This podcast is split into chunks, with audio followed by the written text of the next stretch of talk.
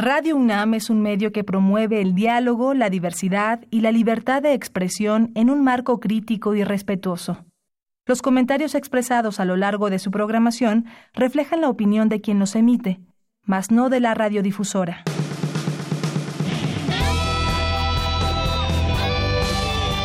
Prisma RU.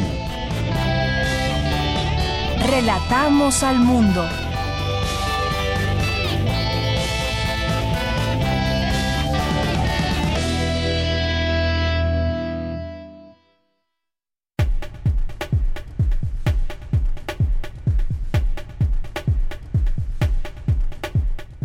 Buenas tardes, gracias por acompañarnos aquí en Prisma RU en este día martes 5 de febrero del año 2019.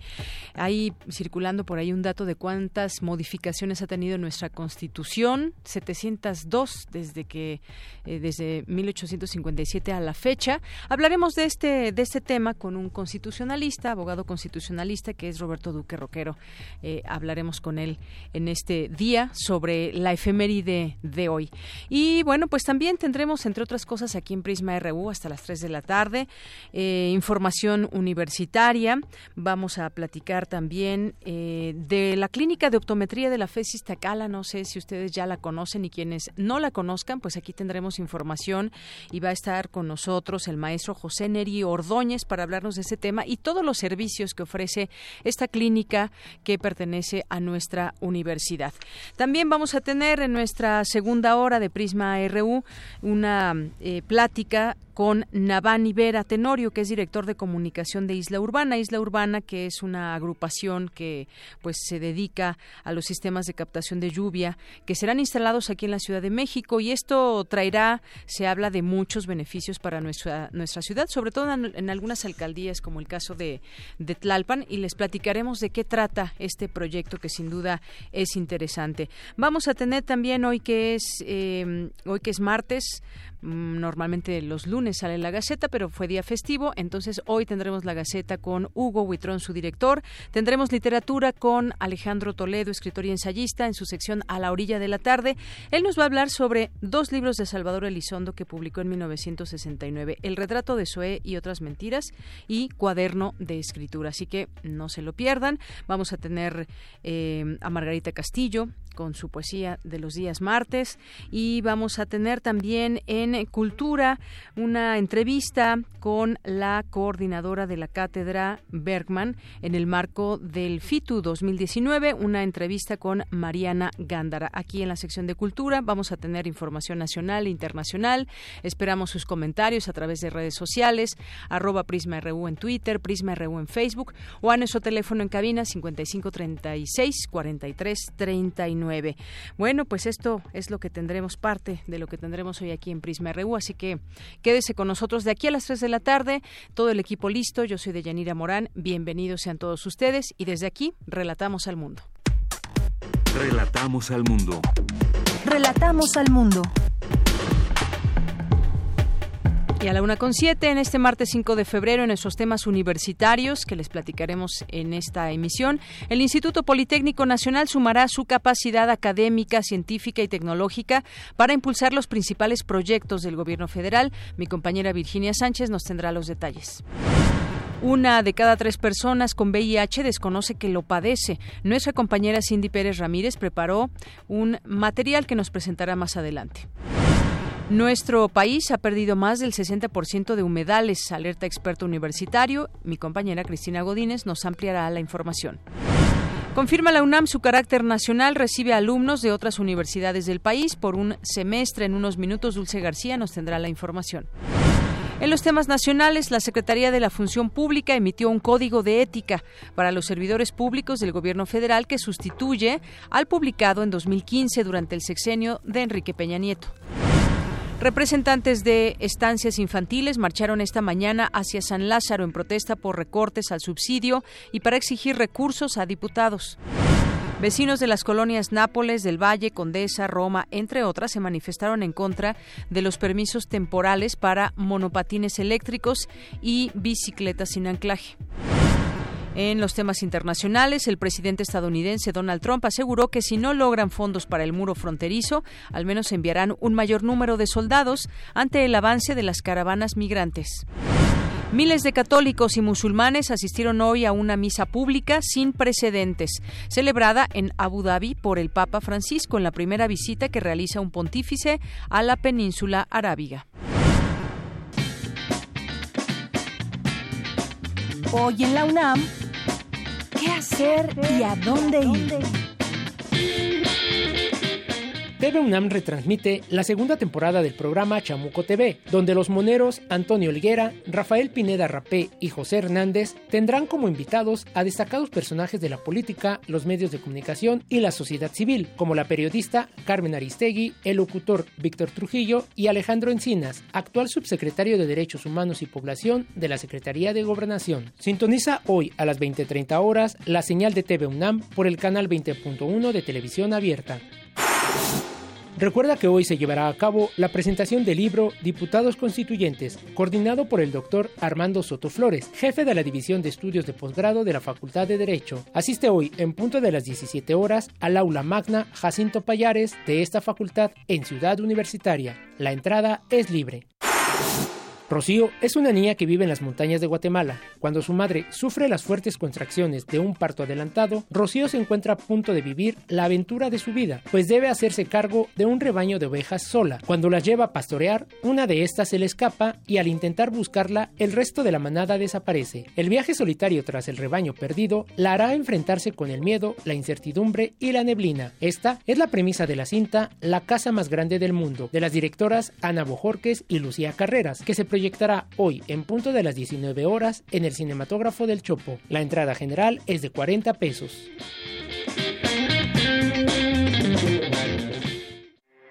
Porque tu opinión es importante, síguenos en nuestras redes sociales, en Facebook como Prisma RU y en Twitter como arroba PrismaRU.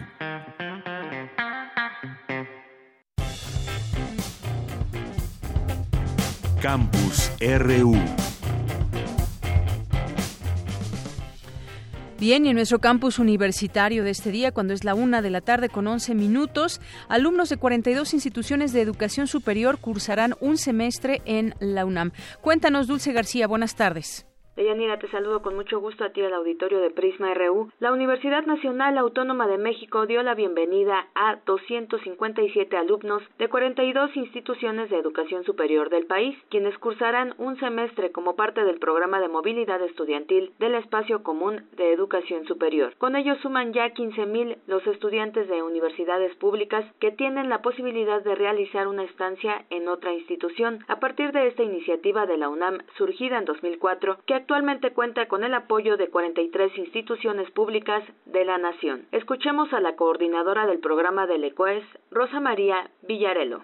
Durante casi estos 15 años se han movilizado a casi 15.000 estudiantes de 20.000 que han hecho sus postulaciones, o sea que se, ha atendido prácticamente a las dos terceras partes de estudiantes de las universidades públicas del país. Hoy conforman el ECOES 43 de estas universidades con las que se han renovado los convenios o se han establecido por primera vez a partir del año pasado. Ello responde al compromiso que ha tenido la UNAM al presidir ESCOES porque esta es la Universidad de la Nación. Deyanira, Rosa María Villarelo también señaló que la estancia de movilidad estudiantil permite a los jóvenes conocer su país, reforzar su identidad y sentido de pertenencia, así como tener otras experiencias académicas indispensables para su formación. Es el reporte. Muy buenas tardes. Gracias, Dulce. Muy buenas tardes. Vamos a continuar ahora con Cristina Godínez. México ha perdido el 62% de sus humedales. Adelante. Deyanira Auditorio de Prisma RU, buenas tardes. Los humedales son ambientes clave para obtener agua dulce y mantener la biodiversidad y la riqueza natural. Una de sus ventajas es que purifican el agua y evitan inundaciones. Se trata de extensiones de tierra cubiertas por agua, de manera temporal o permanente, y sus suelos tienen características particulares, como el no contener oxígeno, por lo que su composición química es diferente. Además, la flora se adapta al medio y presenta cualidades distintas a las de la vegetación terrestre. México cuenta con 6.331 complejos de humedales, de los cuales 142 son considerados de importancia internacional. Sin embargo, de 1900 a la fecha se ha perdido el 62%. Los estados con mayor superficie de humedales son Campeche, con 26%, Tabasco, con 16%, y Chiapas y Veracruz con 9% cada uno. Y los que están en mayor riesgo son los del norte. Escuchemos a Roberto Lindig Cisneros, del Instituto de Investigaciones en Ecosistemas y Sustentabilidad de la UNAM. Las tendencias pues no son alentadoras, entonces sigue siendo cerca del 60% de los humedales que están en riesgo. En general están más en riesgo los humedales de la zona norte del país, porque son más raros, porque están en zonas áridas o semiáridas, como Cuatro Ciénegas en Coahuila, que es una zona muy amenazada, es un ejemplo emblemático pero también muchos humedales costeros están en riesgo. En 1985 nuestro país se sumó a la Convención de Humedales. Se trata de un tratado internacional que implica su conservación y uso racional mediante acciones locales, regionales y nacionales. Sin embargo, la degradación de estos sitios continúa. El doctor Lindig, desde hace 15 años, se ha dedicado a estudiar el humedal de la Mincia, en Michoacán, y en donde ha visto su declive por la introducción de ganado y de especies invasoras, así como por la desecación, los incendios inducidos y la contaminación por exceso de fertilizantes en la parte alta de la cuenca. El experto concluye que es necesario cuidar los humedales, sin embargo, lamentó que sean pocos los profesionales que estudian esas áreas e hizo un llamado a los jóvenes a sumarse a la investigación de estos ambientes. Deyanira, este es mi reporte. Buenas tardes. Gracias, Cristina Godínez. Muy buenas tardes. Y vamos ahora con mi compañera Virginia Sánchez. Suma al Instituto Politécnico Nacional su capacidad científica y tecnológica para impulsar la 4T. Cuéntanos, Vicky, de qué se trata. Muy buenas tardes. Hola, ¿qué tal? Deyanira, auditorio de Prisma RU. Muy buenas tardes. Pues uno de los compromisos que prevalecen en el Instituto Politécnico Nacional es el de forjar junto con toda su comunidad el rumbo que permita consolidarlo y reivindique sus valores con la capacidad de impulsar nuevas formas de hacer el trabajo, interactuando con responsabilidad para el presente y futuro, y de esta manera el Politécnico esté cercano y sensible a las demandas y expectativas de los jóvenes en nuestro país. Así lo señaló el director general del IPN, Mario Alberto Rodríguez Casas, tras entregar al secretario de Educación Pública, Esteban Moctezuma Barragán, los compromisos del Instituto para fortalecer la cuarta transformación al sumar su capacidad académica, científica y tecnológica que impulse los principales proyectos del Gobierno de México. Para ello, dijo, se participará en la formulación del acuerdo educativo, en la propuesta de modificación del artículo tercero constitucional y se apoyará al Centro Nacional para la Revalorización del Magisterio y la Mejora Continua de la Educación.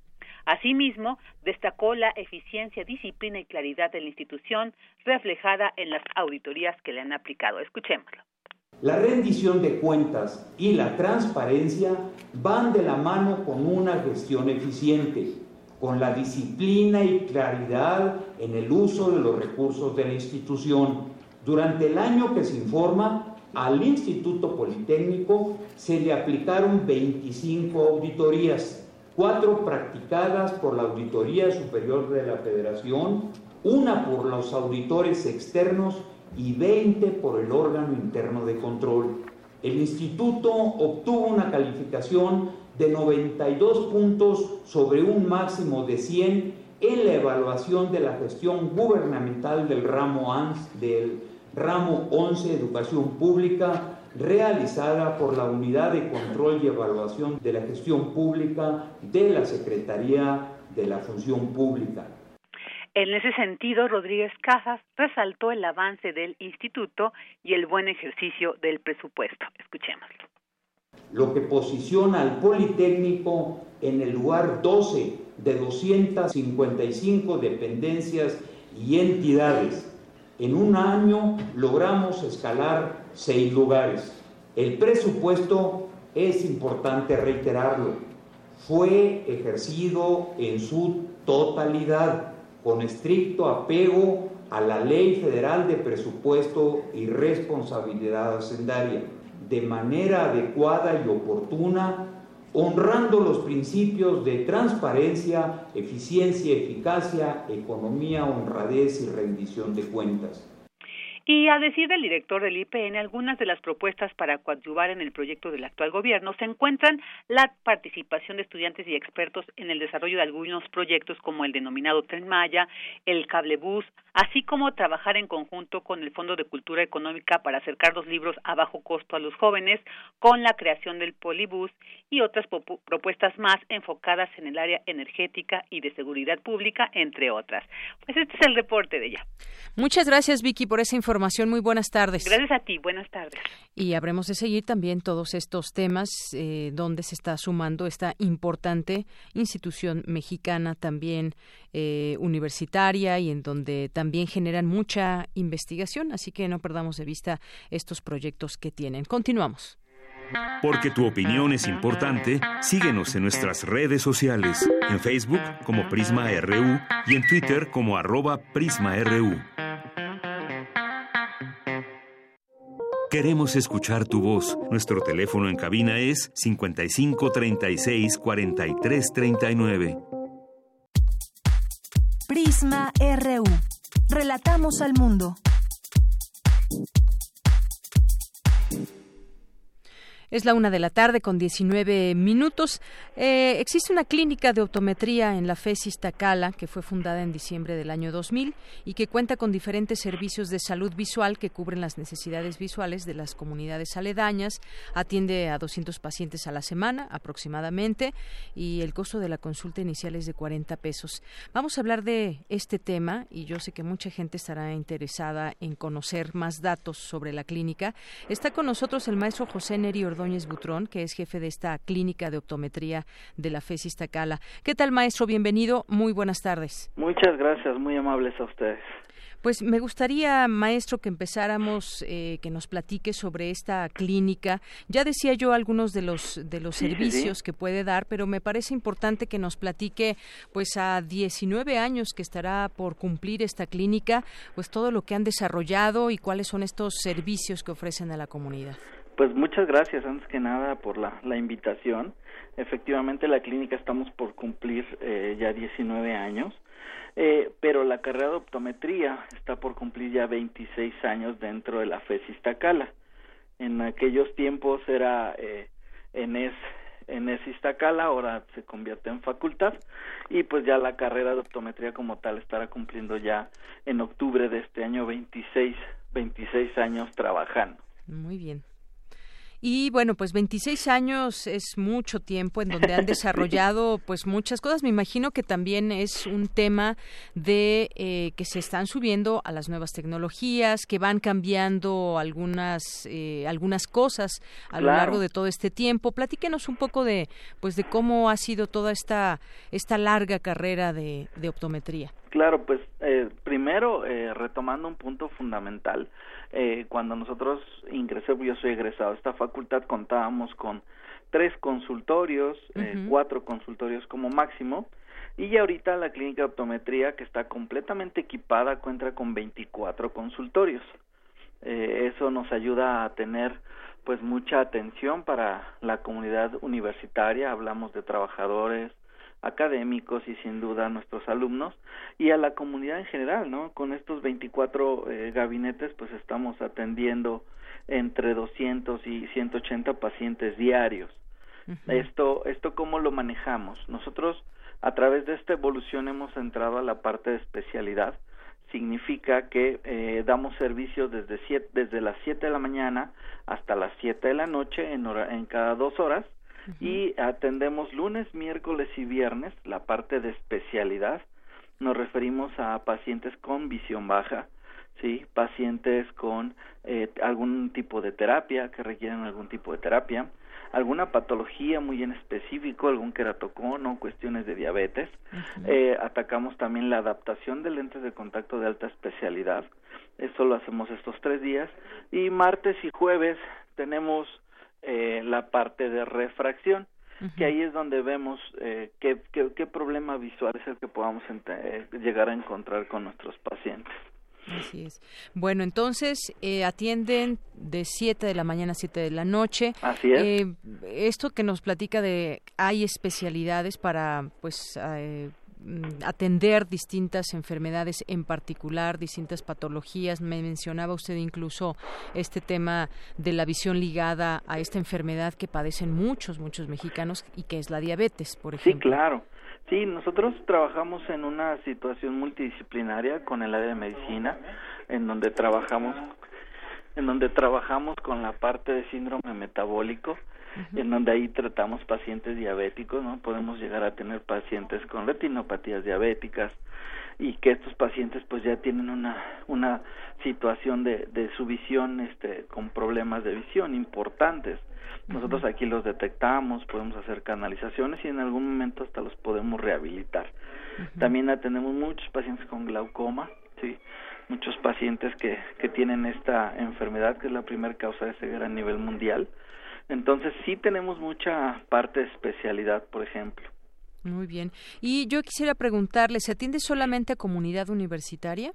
No, eh, nosotros, eh, nuestro plan, nuestro modelo de atención es a cualquier paciente que requiera una atención visual.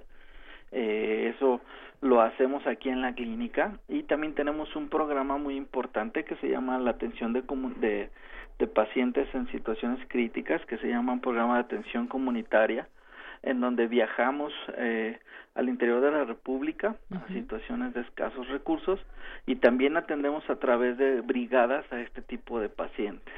Así es. Entonces el alumno está enfocado a una atención en la clínica y también una atención comunitaria.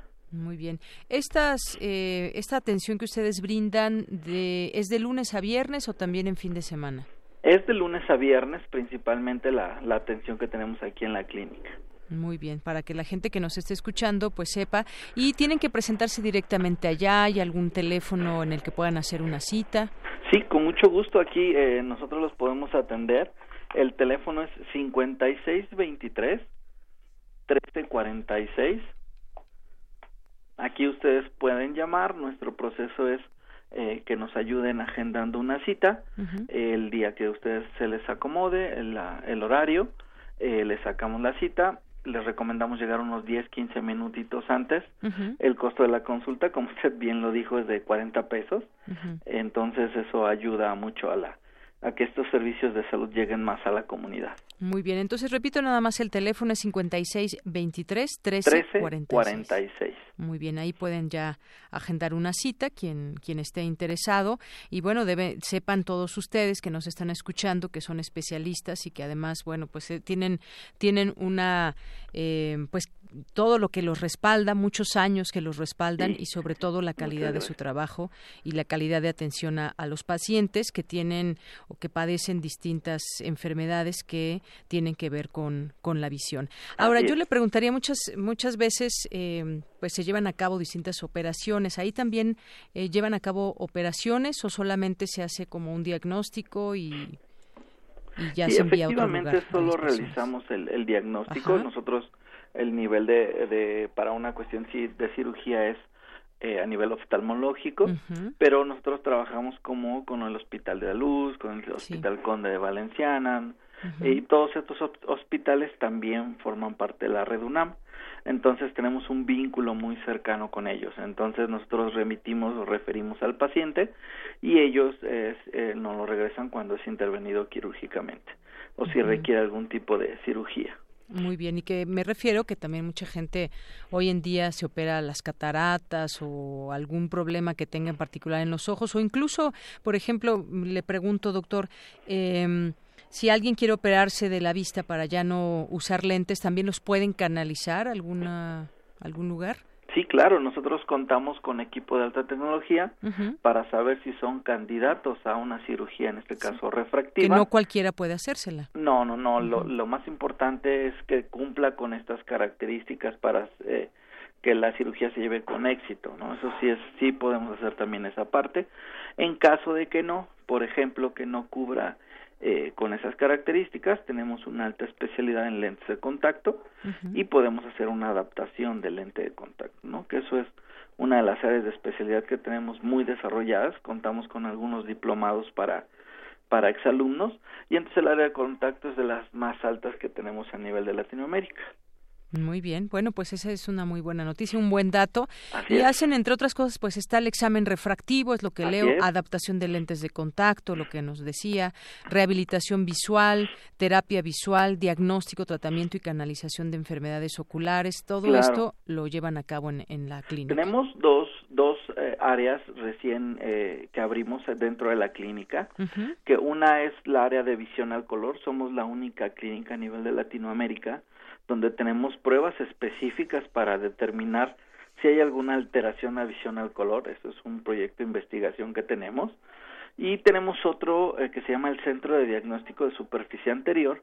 Esto hace o nos da para saber realmente qué tipo de ojo seco tenemos. También el ojo seco está causando muchos problemas a nivel visual. Entonces eh, agregamos esos dos servicios también a la, a la comunidad. ¿Este tema del ojo seco es, es, es algo muy común, doctor? Sí, fíjense que hay estudios que nos arrojan que el 80% de los pacientes adultos mayores tenemos ojo seco. Eso es lo que dice la literatura. a través de las, eh, los estudios que se han hecho en la propia facultad, también hemos identificado que el joven, este joven que está frente a un dispositivo electrónico donde hay una emisión de, de luz azul tiende a tener ojo seco. Entonces sí es una condición que ya se está volviendo muy pues muy fuerte para todos los que los, los jóvenes, ¿no? Menores de 23, 24 años que estamos todo el tiempo frente a un dispositivo electrónico. Así es, es justamente también a lo que me refería, que muchas cosas van cambiando, incluso nuestros hábitos. Antes no teníamos eh, pues teléfonos celulares, ni tabletas, ni una pantalla tan enorme en vez de una televisión, por ejemplo. Y esto, pues eh, también me imagino que genera cambios en, en, sí, sin duda, y genera cambios muy muy importantes, ¿no? Por ejemplo, un niño con una miopía, que también la miopía empieza ahí a tener problemas epidemiológicos importantes, le sumamos que está algunas horas frente al celular, otras horas frente al dispositivo electrónico, la tablet, y otras más horas frente al videojuego. Estamos hablando que en promedio el, el, el paciente está expuesto a esta luz azul entre 12 y 10 horas diarias y entonces sin ningún tratamiento especial, pues sí ocasiona problemas importantes a nivel visual. Así es. Y esto, por ejemplo, si alguien ya tiene, algún niño tiene alguna enfermedad en el ojo, miopía o astigmatismo, por ejemplo, ¿se le puede agravar si está constantemente eh, viendo alguno de estos dispositivos que menciona? Sí, la, la sintomatología cambia mucho. Por ejemplo, hemos detectado muchas cefaleas, dolores de cabeza importantes que pues a un niño pues era muy difícil que, que lo tuviera, ¿no? O sea, a esa edad era muy difícil que tuviera cefaleas, ojo rojo como tal, frotarse, hay una alteración de todo el ciclo circadiano, entonces sí hay alteraciones importantes por este tipo de dispositivos. Así es. Bueno, esto de los niños y también quienes estamos constantemente frente a una computadora y también alguno de estos elementos. ¿no? Sí, por ejemplo, este paciente que a lo mejor yo eh, 40 años veía muy bien de lejos y ahora ya empiezo a tener problemas de cerca, ya empieza esa presbicia, ya empiezo como que a tener problemas de cerca. Y bueno, a esos pacientes también hay que corregirles que, que estamos todo el tiempo frente a un monitor, por ejemplo, ¿no? Entonces sí, sí. abarca toda la, nosotros atendemos aquí desde los seis años, desde los seis eh, meses, de edad hasta, pues hasta donde sea posible. Hasta donde sea posible. Muy bien. Una última pregunta, doctor, también. Eh, hay gente que se ha operado de la vista para ya no utilizar lentes. Después de un tiempo comienzan a tener eh, problemas de visión de nueva cuenta. ¿Es factible que se vuelvan a operar o ya no es factible? Pues aquí tiene que ver mucho los estudios complementarios. Requerimos ver el espesor central de la córnea para saber si puede ser intervenido o no puede ser intervenido. Lo que recomiendan es que no se haga. eh, si, si quedó un residual a lo que le llamamos nosotros o faltó un poquito de graduación, pues eso con eso lo podemos corregir con lentes de contacto, con lentes oftálmicas, con la propia terapia visual. Entonces ahí podríamos nosotros poder ayudar un poquito.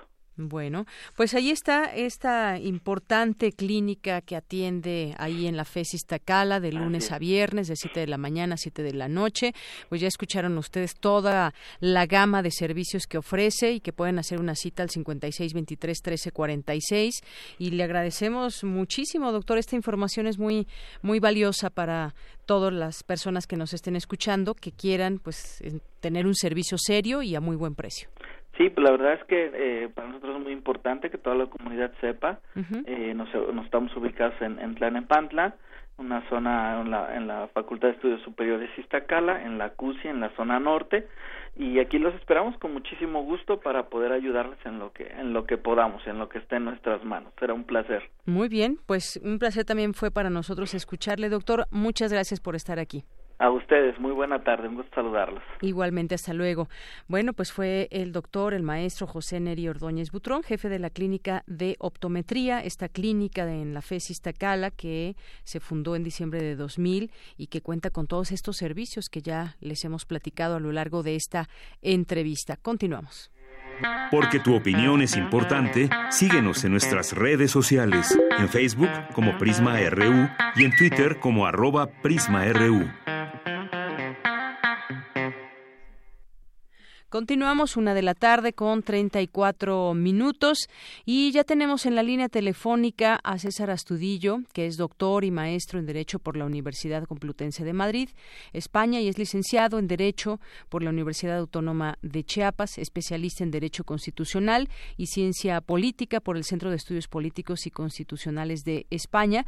Es investigador titular del Instituto de Investigaciones Jurídicas de la UNAM, adscrito al área de Derecho Electoral y hasta noviembre de 2015 fue abogado general de, de la UNAM. Y bueno, pues le damos la bienvenida a este espacio de Prisma RU de Radio UNAM. ¿Qué tal, doctor? Qué gusto platicar con ustedes, Deyanira, tus órdenes. Igual para nosotros es un gusto, pues, hablar de la Constitución, eh, pues promulgada eh, y que ha tenido pues muchas eh, modificaciones a lo largo de su historia. Hoy es esta efeméride que queremos recordar y sobre todo pues hacer mm, reflexiones en torno en torno a ella. Me gustaría que nos dé algunos puntos de vista sobre lo que ha sido esta Carta Magna a lo largo de su historia. ciertamente hoy conmemoramos el 102 aniversario 102. de la promulgación de la Constitución de 1917. Como bien lo señalas, es una constitución que ha sido eh, profundamente reformada. Si nosotros advertimos el texto que se aprobó hace 102 años y el texto actual, realmente hay eh, cosas eh, que se mantienen, pero muchas de ellas han venido incorporándose al texto en este, en este, mm, ahora ya más, más de un siglo. Esto habla de una capacidad de adaptación importante que ha tenido nuestro texto constitucional porque como sociedad hemos ido hemos ido cambiando hemos ido necesitando eh, la conformación de nuevas instituciones el establecimiento eh, de nuevos derechos eh, la configuración de nuevas relaciones entre eh, la federación los estados y los municipios la digamos irrupción de los órganos constitucionales autónomos que vienen a ayudar al Estado en tareas muy específicas, de tal suerte que eh, a 102 años podemos decir que nuestra Constitución ha tenido una buena capacidad de adaptarse, pero también hay que decirlo, eh, el postulado principal, la bandera principal de entonces todavía permanece. Recordemos que eh, la gesta revolucionaria, la Revolución Mexicana, tuvo como la principal expectativa este anhelo de justicia social. ¿Y eso qué implica? La justicia social es básicamente una apuesta por una sociedad más equilibrada, más igualitaria, en donde no hayan grandes diferenciaciones entre quienes pueden tener eh, un buen trabajo, una, una determinada riqueza y quienes se ven en problemas para eh, acceder a los satisfactores mínimos. De tal suerte que ahí está nuestro gran pendiente. Somos una sociedad profundamente desigual y en ese sentido, pues hoy en día el pendiente que nos deja la Constitución es que eh, necesitamos todavía remover muchos más obstáculos de los que ya se han removido para lograr que seamos justamente esa sociedad más equilibrada, de más igualitaria y que el bienestar que produce el Estado sea un bienestar para todos y no nada más para eh, una determinada clase. Claro, y bueno, justamente es importante conocer los antecedentes, conocer esa historia de la Constitución y sobre todo, pues lo que se contiene en ella, que es hacer y respetar la ley, todo lo que contiene. Y pues bueno, el antecedente más directo de nuestra actual Constitución es la del año 1857. Fue establecida gracias a un Congreso extraordinario que tuvo su sede en la Ciudad de México tras firmarse el Plan de Ayala que desconoció el gobierno de Santa Ana. Y bueno, pues eh, de 1917 a la fecha también muchas modificaciones. Se habla de que en estos 102 años de existencia, pues ha sido al menos reformada en 707 ocasiones, sin contar con las modificaciones que también actualmente se discuten sobre eh, temas que ha puesto en la mesa el actual gobierno. Es decir, siguen haciéndose modificaciones, pero más allá de todo, lo importante, doctor, es que justamente, pues esa interpretación que muchas veces se hace de de, la ley sea pues con esa visión de justicia particularmente y que muchas de las modificaciones no se hagan a modo tal que se pueda generar algo que pueda eh, beneficiar a intereses particulares o situaciones de este tipo. Sin duda, mira, la Constitución eh, funda o trata de fundar un modelo de sociedades ahí, como acabo de decirlo, pendiente, se nos prometió una sociedad en donde todos tendríamos acceso a niveles de bienestar mucho más estandarizados, ahí tenemos un pendiente, pero lo otro que dices es también muy importante. La Constitución funda un Estado, un Estado de Derecho, en donde básicamente todas las eh, autoridades tienen escrupulosamente establecido qué es lo que pueden hacer, en dónde deben detenerse y qué es lo que no pueden hacer en beneficio de los ciudadanos y de nuestras libertades. Me parece que también ahí tenemos otro pendiente porque en nuestro país el Estado de Derecho está muy endeble. Necesitamos volver a generar toda una cultura del respeto a la ley, del respeto por la autoridad. Vemos todos los días imágenes en donde nos damos cuenta que el respeto eh, hacia las autoridades, hacia los policías, hacia los integrantes de las Fuerzas Armadas, del Ejército, eh, no se está cumpliendo. Vemos que eh, ahí necesitamos volver a culturizarnos porque una sociedad que no respeta sus leyes, que no respeta sus instituciones, que no respeta sus autoridades, pues es una es una sociedad destinada al fracaso porque al no respetar este estas premisas básicas, pues cada quien siente que puede hacer lo que quiera y que no le va a pasar nada por hacer lo que quiera. Y este sentido de impunidad también es algo que nos lacera como sociedad. En consecuencia, necesitamos ahí volver a inyectar nuevas dosis de credibilidad en nuestro derecho, en nuestras instituciones y sobre todo hacerlas cumplir, porque si no hacemos cumplir, si las instituciones, las autoridades no hacen cumplir sus eh, mandamientos, pues claramente también eh, ahí tenemos un punto flaco que necesitamos atender con, con además eh, de manera muy rápida, porque esto es algo que vemos todos los días. Así es. Y bueno, yo, yo quisiera preguntar, y se responde un poco como con lo que ha dicho doctor, ¿a quién corresponde velar porque la Constitución y sus leyes sean respetadas? Pues efectivamente a las, a las autoridades, porque muchas veces hay cambios de autoridades y pretenden hacer algunas u otras modificaciones que tienen, digo, finalmente quizás los cambios no debemos de verlos también en un sentido propiamente negativo. Hay, por ejemplo, algunos artículos que han sido más modificados.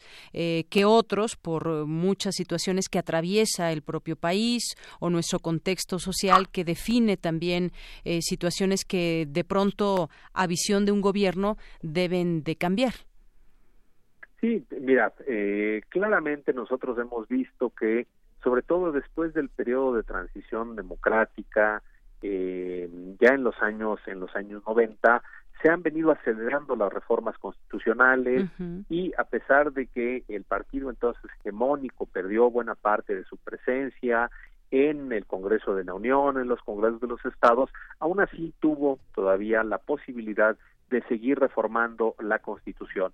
Incluso con los gobiernos del PAN a partir del año 2000 a 2012, también la reforma la reforma constitucional no se detuvo y también hay que decirlo, se incorporaron nuevas instituciones, nuevos mecanismos, nuevos derechos muy importantes. De este periodo 2000-2012 es toda la reforma, por ejemplo, en materia de transparencia, acceso a la información y rendición de cuentas que hoy ha dado ha dado sus resultados.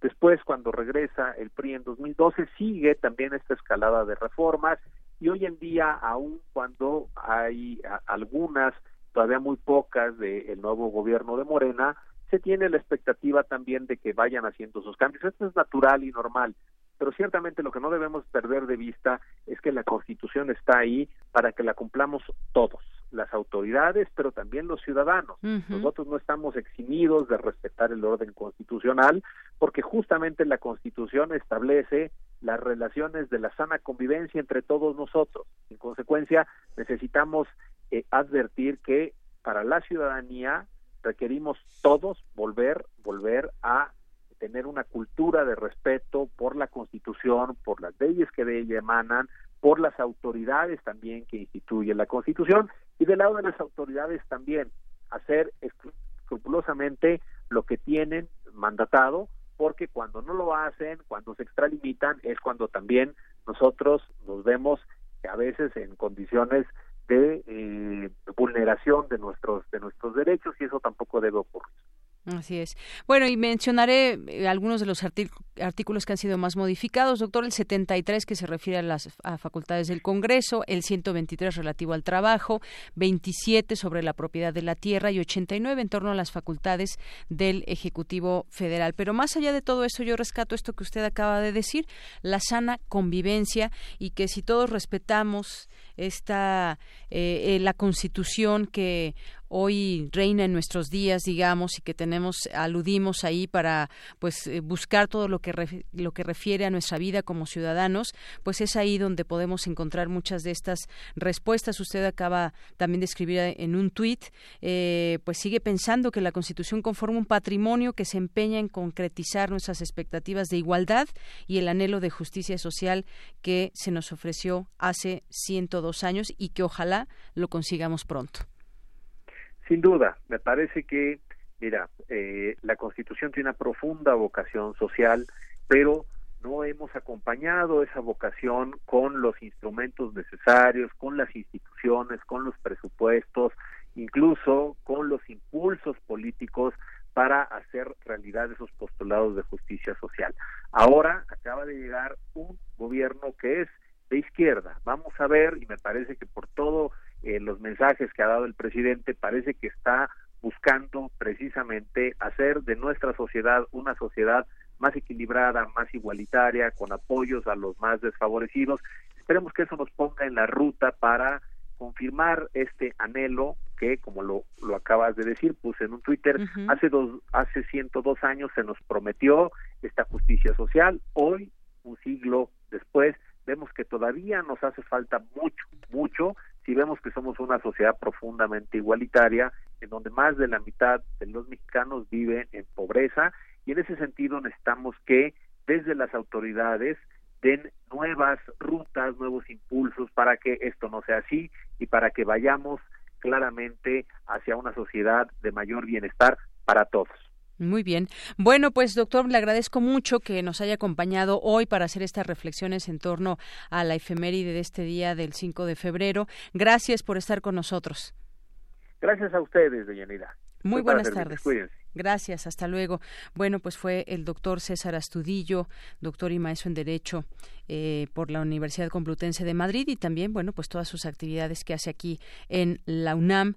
Y bueno, pues es importante siempre en ese tipo de efemérides eh, históricas, eh, reflexionar un poco al respecto de esta Carta Magna, en este caso, del 5 de febrero, y bueno, replantear también qué es lo que nos está diciendo desde ahí este importante documento donde promueve la sana convivencia, la justicia, esa profunda vocación social, eh, como bien decía el doctor Astudillo.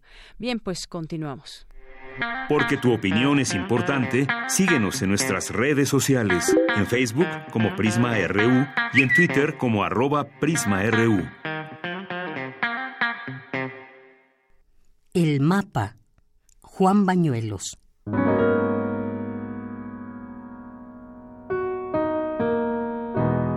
He mirado la patria largamente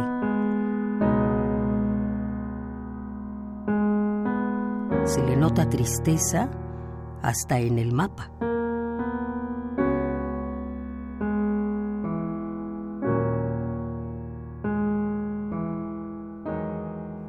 Las personas mayores nos explican que es libre sin acecho atentísimo de zarpas.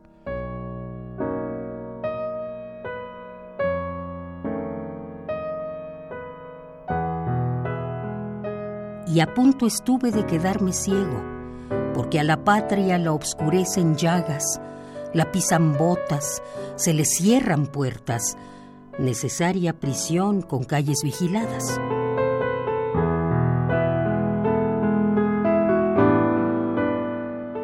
Con el sudor de todos levantamos la espera, pues no hay dolor que dure lo que dura una mancha.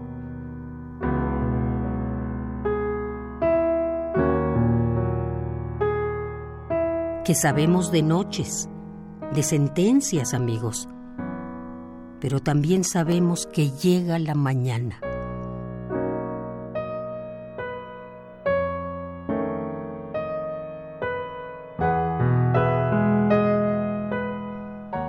despertemos, seamos el metal derretido, lo que quiera la sed, la tierra trabajada, lo que quieran las piedras, la sencillez del huerto, lo que pidan las llamas, en fin, al fin, la piel abierta en surco.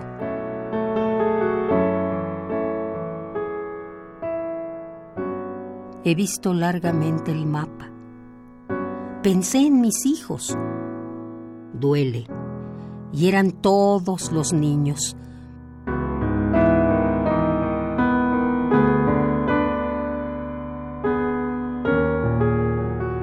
Fui deletreando el nombre de la patria mientras buscaba dónde, dónde poner los ojos. Y recordé de pronto algo que sangra, mexicano de tierra ensalinada, desollado haraposo, comedor de la noche y de las hojas, catástrofe de costa a costa, ando buscando a un pueblo. Ando buscando a un pueblo. Habla.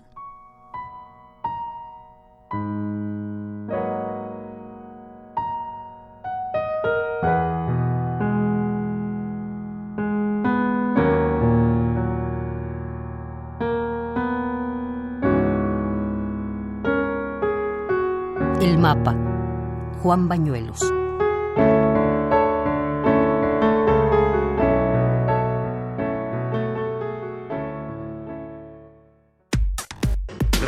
Relatamos al mundo. Relatamos al mundo.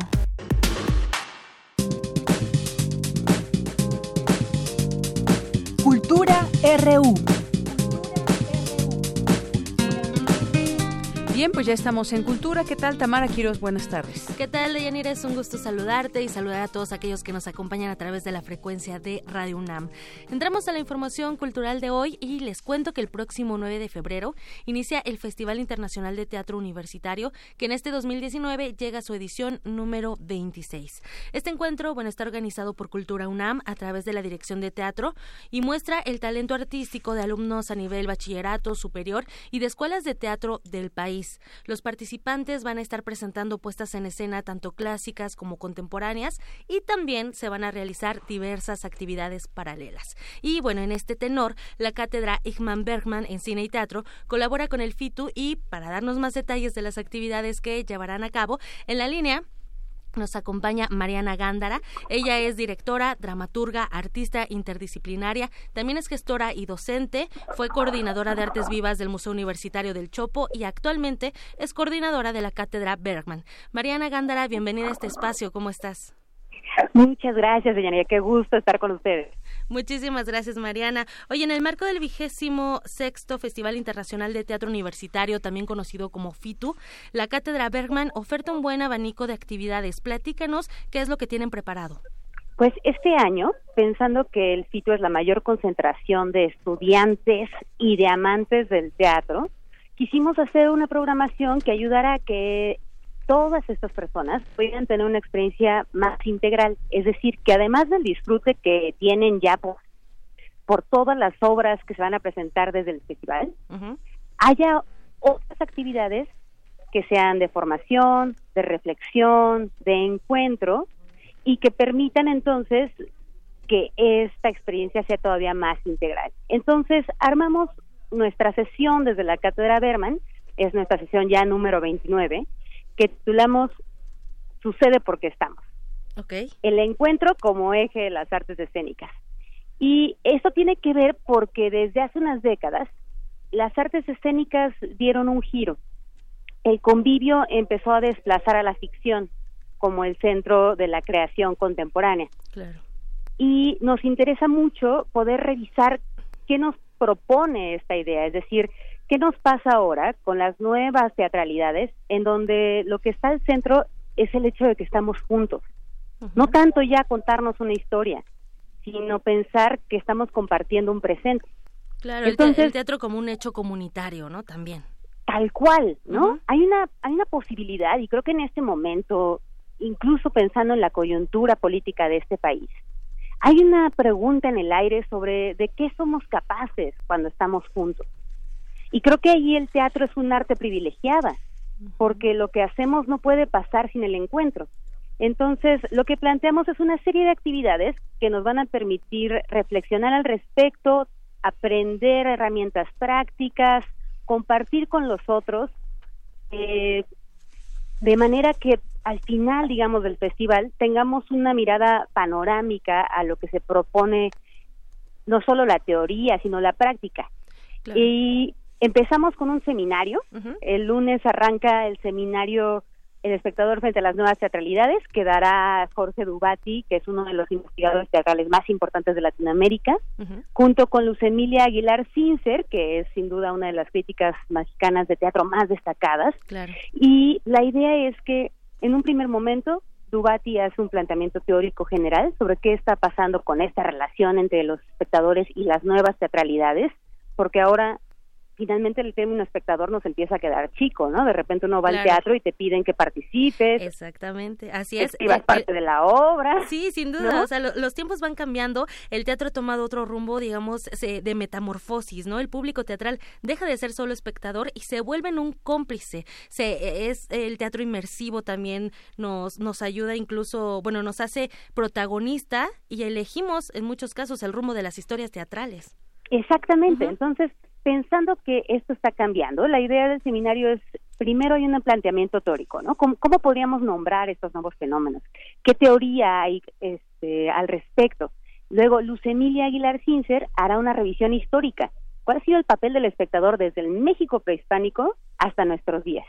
Y finalmente, esto se contrapone a mesas de reflexión con creadores destacados como para que también el conocimiento que se genera desde la práctica se contraponga un poco a lo que hemos visto en el primer la primera parte del seminario, es decir, qué nos tiene que decir la práctica teatral mexicana sobre lo que la teoría está planteando. Entonces, es un es un de verdad un seminario de agasajo, lamentablemente y bueno, lamentablemente no tanto porque estamos muy contentos, ya se nos llenó, pero vamos a tener eh, la transmisión en streaming íntegra del seminario, entonces invito a todos a que lo puedan ver. Excelente. además de eso, vamos a tener conferencias magistrales, una serie de actividades que nos permiten eso, reflexionar qué pasa porque estamos juntos. Así es. Y bueno, el espectador frente a las nuevas teatralidades se va a llevar a cabo el, del 11 al 13 de febrero, de 10 a 2 de la tarde. Y bueno, ya el cupo, como bien lo mencionas, pues fue limitado, pero podemos seguir las transmisiones. Bueno, se nos cortó la llamada de este primer eh, de Yanira Auditorio, les cuento, de, en lo que recuperamos la llamada con Mariana Gándara. En este primer eh, ejercicio el espectador frente a las nuevas teatralidades. Bien nos mencionaba no se va de la parte de la parte teórica nos vamos a la historia y después nos vamos a la parte práctica. Y bueno el seminario van a participar eh, muchas personas importantes entre ellas bueno Itari Marta quienes ustedes conocen eh, a través del foro Shakespeare y también eh, Conchi León quien apenas hace unas semanas esta dramaturga bueno estrenó la tía Mariela en el Centro Cultural Helénico. Mariana Gándara ya te tenemos en la línea Sí, sí, sí, Ah, se cortó de repente. No te preocupes. Entonces nos estabas platicando, pasamos de la parte técnica a la parte histórica, a la parte práctica. Eh, el cupo lim- eh, es limitado para todos los para todas las actividades que lleva a cabo la cátedra, pero podemos seguir a través de, de la transmisión en vivo todos los detalles. Exactamente, exactamente. La idea es que podamos compartirlo nada más presencialmente, sino con toda la gente que está interesada en estos temas alrededor del país Ajá. y del mundo. Excelente. Y vamos a tener también una conferencia magistral con Dubati, un poco alrededor de los mismos temas. Esto ocurrirá en el MUAC y eso también un poco para abrir la discusión a un público amplio, a- aquellos que a lo mejor por trabajo u otras actividades no pueden asistir al seminario, bueno, no se quedan sin la posibilidad de ver a Dubati en vivo y en directo. También tendremos la presencia de Yuyachkani, que es el grupo más importante de teatro peruano, que trabaja desde 1971 en una propuesta de teatro colectivo, porque allá eh, en la lengua quechua, Yuyachkani significa estoy pensando, estoy recordando, y fue el primer grupo que pensó en la posibilidad del teatro comunitario, no solo desde sus temas, sino desde sus formas de creación, es decir, los procesos colectivos, la dramaturgia colectiva, la idea de una organización horizontal, ¿no? Entonces nos interesa también pensar qué podemos hacer juntos desde la creación, ¿no? Así es, un teatro también inclusivo, un, un- actividades también que reconocen el trabajo de las mujeres en el teatro. Sabemos que hay escenógrafas, actrices, directoras también en el teatro, dramaturgas y esto, bueno, en Feliz Nuevo Siglo de Dramaturgas eh, se va a llevar a cabo también como esta parte, ¿no? De reconocer el trabajo de las dramaturgas en, en- en- Sí. en nuestro país y a nivel también internacional. Es una publicación que estamos haciendo ahora junto con el Teatro UNAM. Es un ensayo que uno se lo lee de verdad en una ida en el metro, que lo que recoge es toda la historia de- reciente, digamos, de la dramaturgia escrita por mujeres en este país.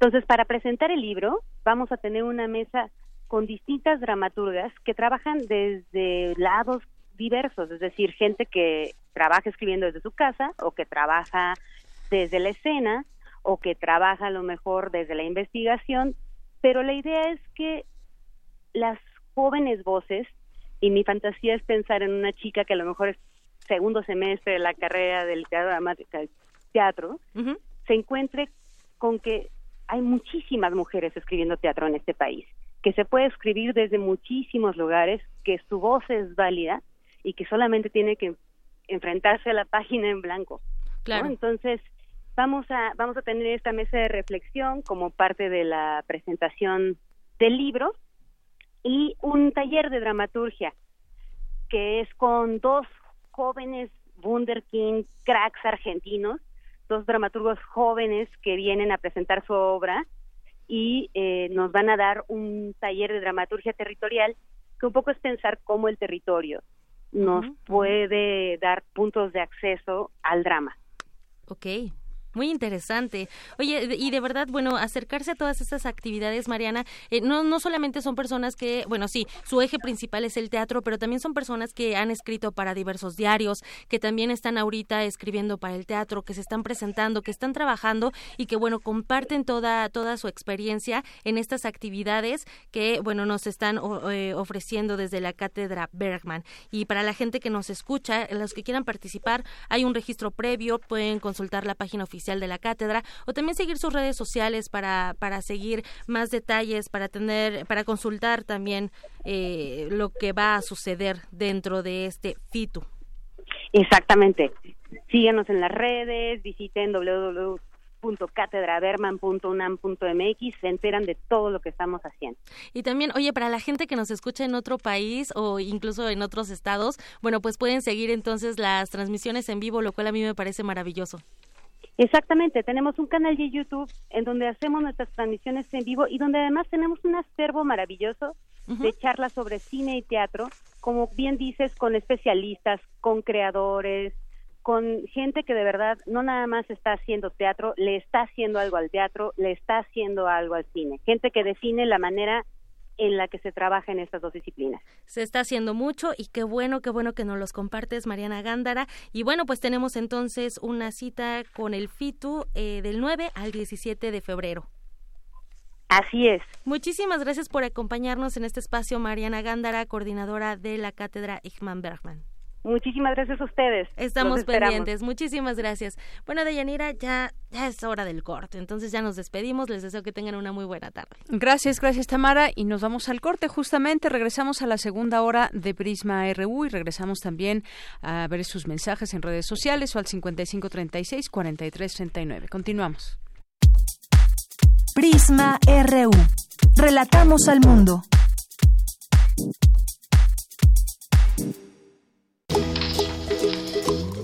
Libro es más que un objeto. Para Santi es una alfombra voladora. Para Lily es un paraguas contra la lluvia de moco. Mm, dice Benja que su cuento favorito le curó la tristeza. Y en palabras de Zoe, un libro la salvó de los zombies. Leer hace que inventemos cosas divertidas. Leer nos hace sonreír. Aprende a imaginar con nosotros. No te pierdas Hocus Pocus. En vivo, desde la Feria Internacional del Libro del Palacio de Minería. Sábado 2 de marzo, en punto de las 10 de la mañana. Demos un paseo por la ciudad de los libros. Radio UNAM. Experiencia sonora. La Facultad de Medicina de la UNAM, a través del Departamento de Psiquiatría y Salud Mental, ofrece a la comunidad universitaria los servicios de su Clínica de Atención Integral para las Adicciones. De lunes a viernes de 10 a 18 horas. Para más información, comunícate al teléfono 56 23 21 27 o consulta la página www.psiquiatria.facmed.unam.mx. Un nuevo año es un buen momento para renovarse. Y en el INE es muy sencillo. Revisa tu credencial para votar y si tiene un 18 en la parte de atrás o su vigencia al frente dice 2018, ya venció. Y no es válida para ningún trámite oficial. Renuévala cuanto antes. Acude al módulo del INE más cercano. El trámite es rápido y sencillo. Recuerda que tu INE te identifica. Porque mi país me importa, renuevo mi credencial para votar y la mantengo actualizada. Instituto Nacional Electoral, INE. Luego de exhibirse durante tres años en diversos países, llega a México la muestra Orozco, Rivera Siqueiros, la exposición pendiente, que se debió inaugurar originalmente en Chile en 1973, pero lo impidió el golpe de Estado de ese país. Se exhiben 180 piezas entre obra pictórica, documentos, videos y otros testimonios que dan cuenta de la cancelación de la muestra. Orozco, Rivera, Siqueiros, la exposición pendiente, se puede visitar en el Museo de Arte Carrillo Gil, en el sur de la Ciudad de México.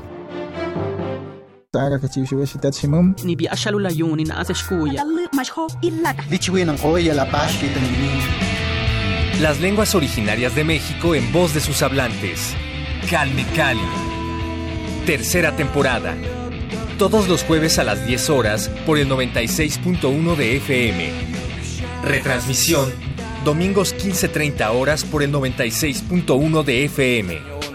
Radio UNAM. Experiencia sonora.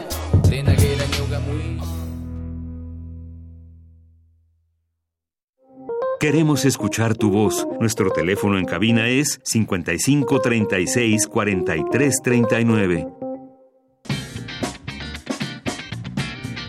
Mañana en la UNAM, ¿qué hacer y a dónde ir? La Dirección General de Personal de la UNAM te invita a la plática Introducción a la Transparencia, al acceso a la información y a la protección de datos personales, impartida por el maestro Francisco Javier Fonseca, titular de la Unidad de Transparencia de la UNAM. Asiste mañana 6 de febrero, en punto de las 10 horas, al auditorio de esta unidad, ubicada en el circuito norponiente del Estadio Olímpico en Ciudad Universitaria.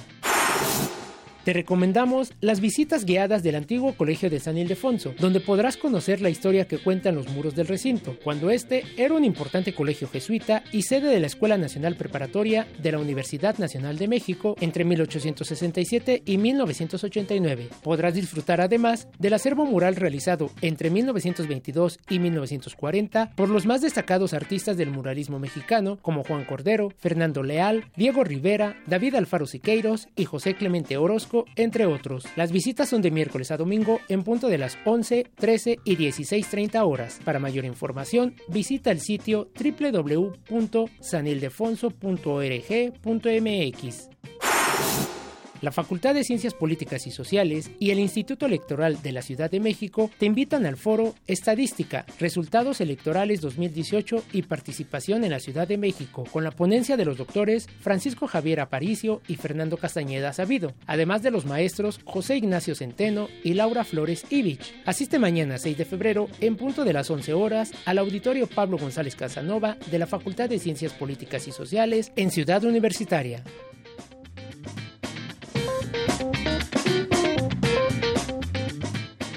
Porque tu opinión es importante, síguenos en nuestras redes sociales, en Facebook como Prisma RU y en Twitter como arroba PrismaRU.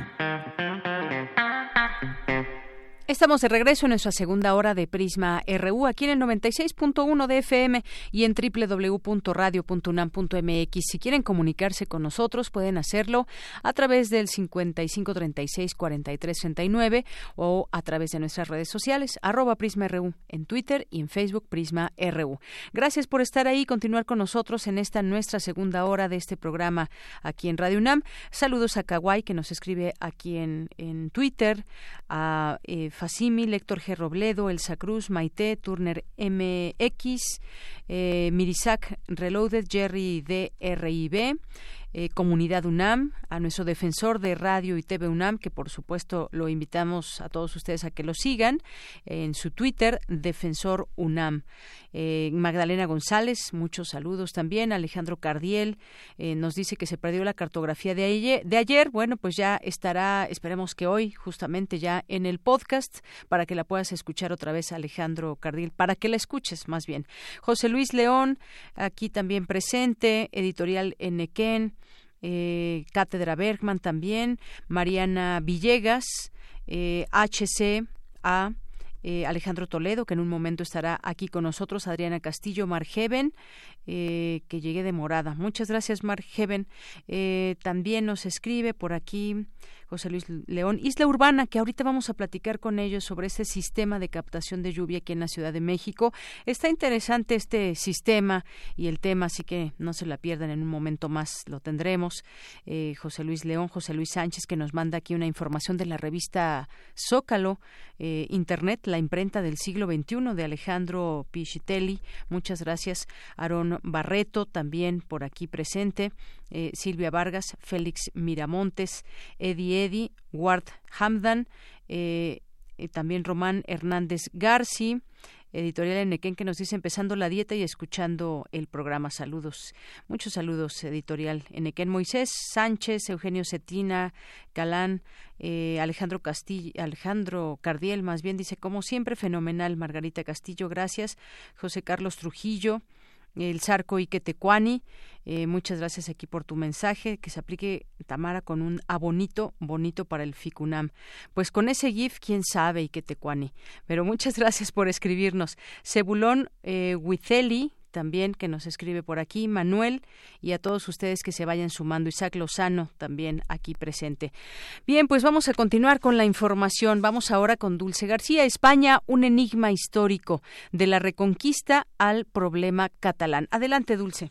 Deyanira, buenas tardes a ti al auditorio de Prisma RU. Al brindar la conferencia España, un enigma histórico de la conquista al problema catalán, el doctor Martín Ríos, investigador del Instituto de Investigaciones Históricas de la UNAM, explicó que puesto que la historia no estudia el pasado, sino la relación entre el pasado y el presente, la de México y España no resulta una historia ajena o dividida, sino compartida. No solo a raíz de la conquista, y de ese proceso que detona en 1519 y que nos hace convivir a lo largo de 500 años, sino porque ese proceso de conquista, colonización y evangelización de América implicó realmente la proyección de las estructuras del Mediterráneo occidental propias de la Baja Edad Media y del Renacimiento sobre los espacios atlánticos y americanos. Dijo que una de las principales riquezas que ha dejado esta historia compartida es la de la lengua. Empezando por la lengua castellana que se convierte en lengua franca de 130 millones de mexicanos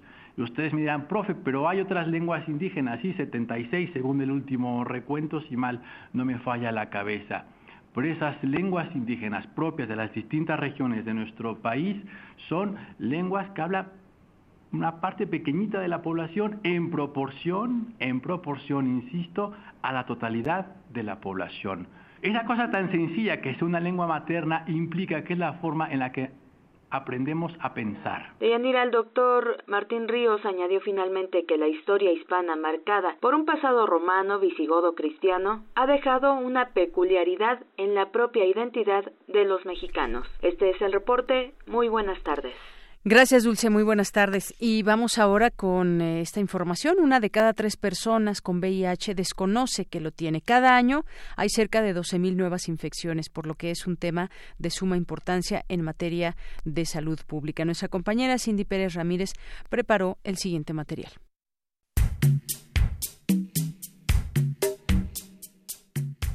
Me llamo Alejandro Brito, soy director de la Asociación Civil Letra S, SIDA, Cultura y Vida Cotidiana y director del suplemento Letra S, Salud, Sexualidad y Sociedad que se publica en el periódico La Jornada.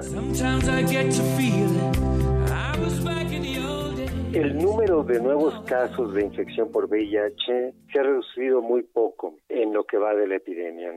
Se ha logrado disminuir la transmisión vertical, que es la de madre a hijo. También se ha logrado disminuir la transmisión sanguínea y se calcula que eh, todavía existen en el país 220 mil personas viviendo con VIH. En México tenemos una una epidemia concentrada y está concentrada sobre todo en hombres gays y hombres que tienen sexo con otros hombres que no se reconocen como gays, bisexuales pueden ser, en trabajadores sexuales, en usuarios de drogas inyectables, lo que sí se ha avanzado es en, en, el tratamiento y eso es importante porque no solamente contamos con con medicamentos que son muy eficaces, hacen que la persona con VIH ya no desarrolle SIDA y por tanto ya no muera, porque también los tratamientos tienen un efecto preventivo. Sin embargo, el obstáculo principal es el estigma, que está impidiendo que las personas se realicen la prueba de detección y que una vez que resulten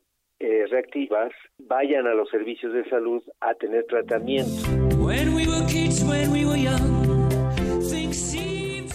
Hace falta que la prueba de detección del VIH sea accesible universalmente, que se ofrezca a todas las personas en los centros de salud del Estado. Y aquí entra también una, el papel de la Secretaría de Educación Pública. No ha incluido el tema en los programas de estudio. Es importantísimo que se hable de esto y que se dé una educación en sexualidad integral en las escuelas.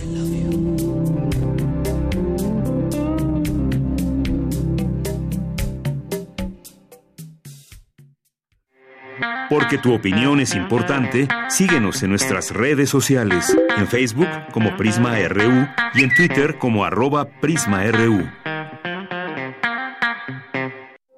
Queremos escuchar tu voz. Nuestro teléfono en cabina es 55 36 43 39.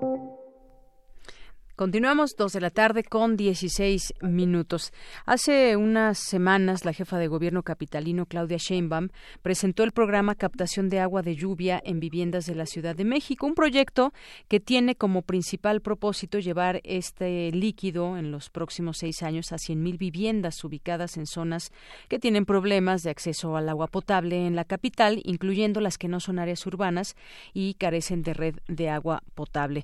Hablemos de este tema con Navani Vera Tenorio. Él es director de comunicación de Isla Urbana. Y antes que otra cosa, te doy la bienvenida. Navani, bienvenido, buenas tardes. Hola, buenas tardes. Muchas gracias por la invitación para platicar. Así es, Navani. Y se habla de desabasto de agua en la Ciudad de México que comienza a ser irreversible y reutilizar el agua en casa y la captación de lluvia, de agua de lluvia, son soluciones o posibles soluciones que pueden ayudar a mitigar este problema. Me gustaría que nos expliques, pues, de este proyecto en este, eh, desde Isla Urbana, que es una asociación eh, que hasta el momento ha apoyado a muchas familias a aprovechar el agua de lluvia. Sí, mira, pues nosotros llevamos ya 10 años trabajando, eh, diseñando e instalando e investigando la captación de lluvia, e instalando sistemas de captación de lluvia en viviendas. Particularmente nos hemos enfocado en casas en las zonas periurbanas con, con alta precariedad hídrica, es decir, casas que no tienen ni siquiera conexión a la red de distribución de agua potable, que es donde consideramos que es más pertinente eh, pues iniciar hace 10 años pues era iniciar a probar este sistema tal cual no eh, a lo largo y eh, durante la evolución de nuestro proyecto y de la propia captación de lluvia pues hemos ido encontrando que resulta ser un, una alternativa eh, a la escasez de agua pues sumamente pertinente en la Ciudad de México donde tenemos problemas de escasez de agua y al mismo tiempo tenemos de seis a ocho meses al año en los que nos inundamos en una cantidad brutal de agua, ¿no? eh, si bien la captación de lluvia no es la solución absoluta a todos los problemas de agua que tenemos en la ciudad, sí es una pieza fundamental en este complejo rompecabezas que es eh, la problemática del agua y por lo tanto la solución que, que debe de ser eh, que se debe de encontrar a esta a esta gran problemática que tiene que ir acompañada de muchas otras cosas no como la reparación de fugas en las que perdemos 40% del agua potable eh, el tratamiento de nuestras aguas residuales como ciudad eh, una cultura del agua mucho más efectiva y pues un un largo etcétera, ¿no? Así es, y bueno, pues esto eh, tengo entendido que se llevará principalmente a cabo en algunas alcaldías como el caso de Iztapalapa o Xochimilco, donde se ubican más colonias marginadas, que se van a instalar 10.000 sistemas de captación de agua pluvial y se realizará un trabajo de sensibilización y capacitación a las familias. Eh, estos, eh, digamos, este proyecto, es la gente también puede hacer esta petición, a ver, yo quiero que me instalen ese sistema o será de alguna otra manera como lo van a, elegir por colonias o cómo va a ser? Mira, lo que lo que está haciendo el gobierno y que además a nosotros nos parece pues eh, pues aplaudible porque al final pues muchas veces nos quejamos de los gobiernos y de que no hacen muchas cosas. Nosotros particularmente desde nuestra trinchera que es la captación de lluvia estamos viendo que se está emprendiendo un esfuerzo importante y pues también hay que saber decir, creemos que se está haciendo lo correcto. Ahora nos toca a la a las organizaciones y a las empresas que pues que le vamos a entrar a esto, que esperamos pues ser parte, eh, pues hacerlo bien, ¿no?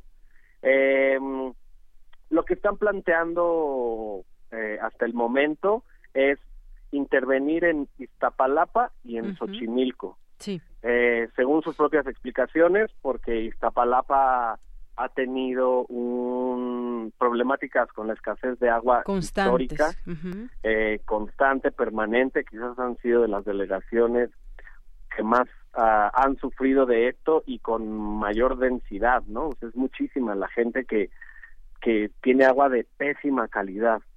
Eh, y por otro lado, también, hasta donde entiendo, están planteando trabajar en Xochimilco porque fue una de las delegaciones más golpeadas con el tema del sismo.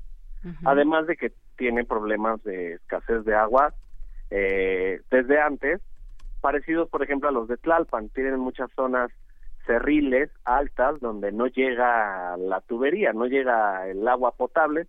Entonces, en esta primera etapa de un primer año, lo que están planteando son estos 10.000 sistemas. No han explicado muy bien cómo, en qué porcentaje se van a distribuir, cuántos a qué delegación, pero lo que entendemos es que ya tienen eh, más o menos claras las colonias en las que se va a intervenir y van a generar pues toda una toda un todo un sistema para que la gente se pueda inscribir hasta donde entiendo prácticamente pues va a ser todo aquel que que que lo que así lo desee. Y ahí va a ser muy importante de hecho pues también todo el trabajo que se haga de pues por el lado también de los medios de comunicación no porque al final la captación de lluvia resulta ser algo muy nuevo en una ciudad donde el tema de la lluvia ácida eh, resulta pues algo que no se entiende muy bien pero que nos causa miedo. Entonces va a haber que entrarle también como al lado de explicarle a la población en general que este es un programa que está comprobado, que, que, que se le han hecho pruebas eh, del laboratorio, la UNAM eh, acaba de sacar a finales del año pasado eh, un, pues un paper, una publicación científica en la que nos explican eh, con un sistema que se instaló ahí mismo en el en el Puma, antes era el Puma, ahora es el Pues, eh, básicamente con un sistema igualito como el que se va a instalar en las casas de las personas, eh, se encontró que si lo cuidas bien, no hace falta ponerle filtros este este carísimos ni nada, pero si lo cuidas bien y le haces un mantenimiento adecuado, el agua alcanza la calidad que te pide la norma para embotellar y vender para beber.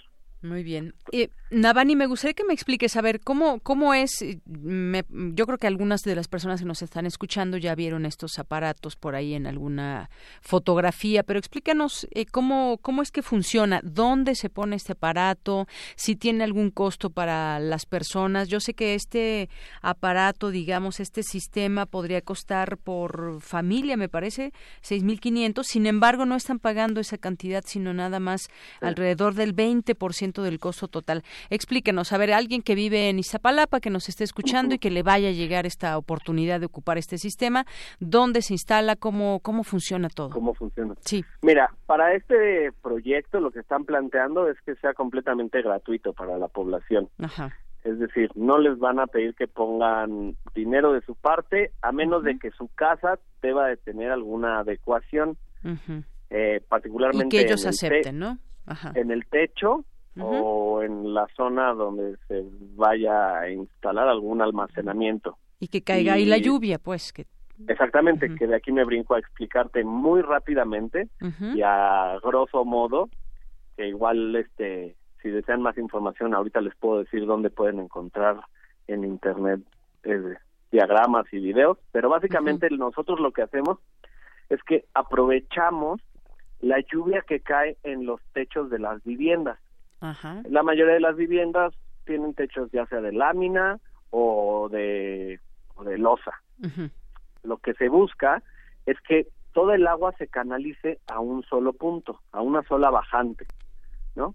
Eh, en el caso de losa con unos tubos, en el caso de un techo de lámina con una canaleta. Una vez que baja, ya baja por un solo punto, eh, en el caso de nuestro sistema, ingresa a un separador de primeras lluvias, al tlaloque. Este lo que hace es que te va a atrapar el primer volumen de la lluvia. Hay que entender que la lluvia, cuando sale de la nube, está limpia, se ensucia en el cielo y en el techo.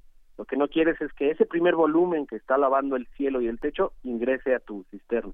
Se queda atrapado ahí y solamente pasa agua limpia a tu cisterna. Antes de eso pasa por un filtro de hojas que te agarra ramitas, hojitas y demás. Adentro de tu cisterna eh, se le pone un dosificador de cloro, un, flotador que está soltando cloro ahí constantemente para matar microorganismos, bacterias y demás. Eh, luego de eso extraemos el agua de la superficie nada más. generalmente el agua se extrae del fondo el error de eso es que siempre se está extrayendo el agua de peor calidad, donde se acumulan los sedimentos. Nosotros la extraemos de la superficie, a 20 centímetros de la superficie, con una manguera, con un flotador, siempre te está agarrando el agua más limpia.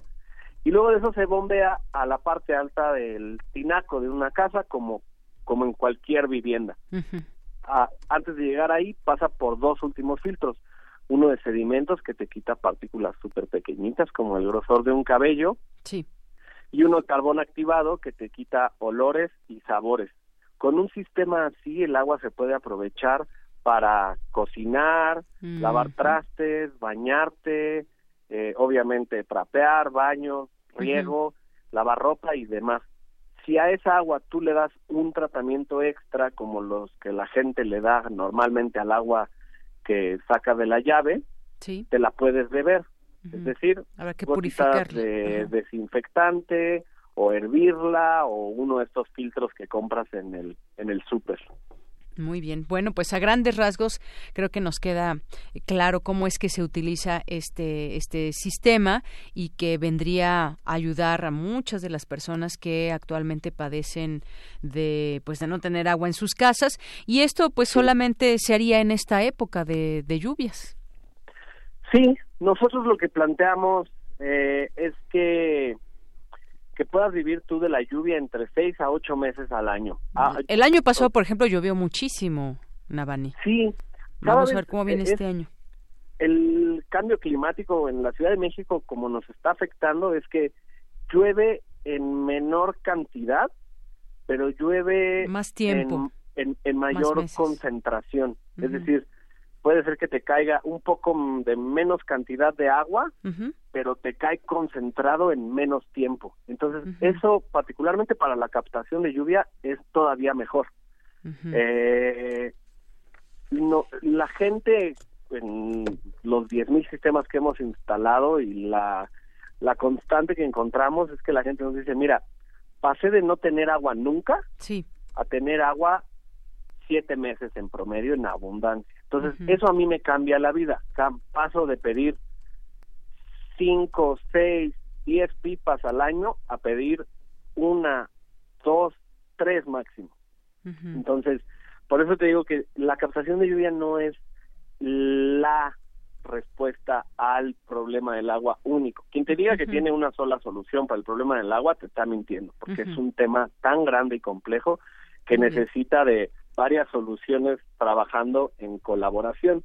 eh, pero nosotros aspiramos a que un día lleguemos a como ciudad a tener tantos sistemas de captación de lluvia instalados en viviendas, en edificios, en demás, que podamos vivir los meses de lluvia, de la lluvia, durante esos meses le permitamos a nuestras fuentes de agua, como es el Cutzamala y como es el acuífero, restablecerse un poco y en época de sequía, entonces sí, vivamos del agua de la red, eh, a donde no llegue la red, eh, pues que lleguen las pipas con un mejor sistema de distribución. Pero entonces así ya no estamos sobreexplotando nuestras fuentes los 365 días del año, llueva o, no llueva.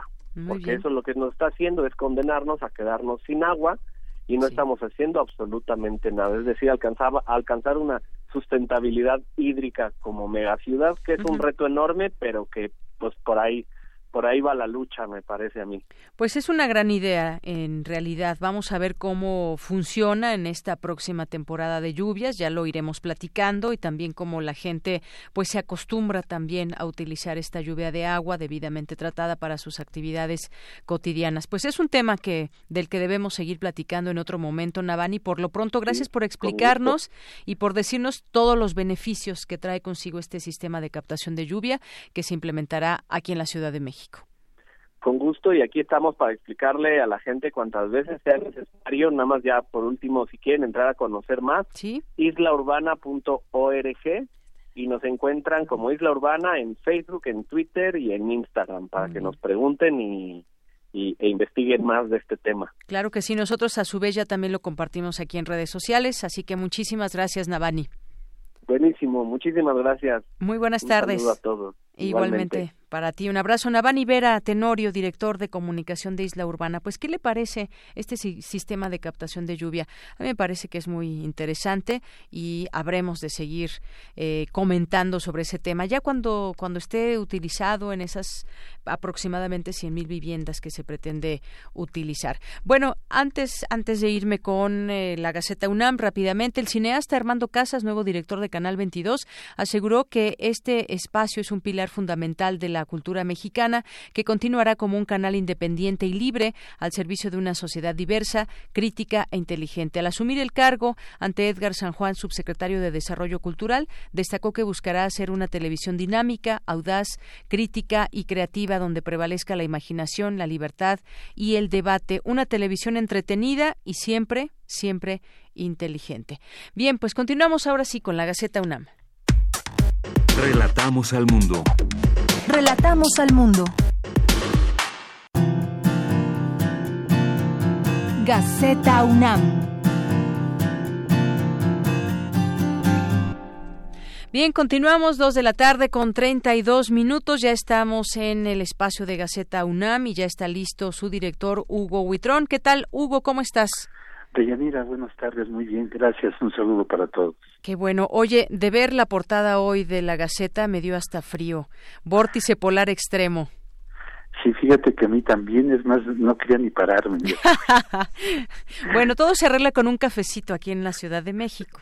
Todo se arregla con un, cafecito y este, lo bueno es que sale el sol este y te asomas tantito y ya se te quita el frío. Así es. Pero aquí frío extremo en regiones de Estados Unidos. Así es, fíjate que tengo un amigo que vive en Chicago justamente donde se llegaron, no me acuerdo ahorita, a ver cuántos fue, menos 30 me parece la, la temperatura y me decía que pues bueno, hubo prácticamente algunos días que no podían salir porque cinco minutos empezabas a congelarte literalmente.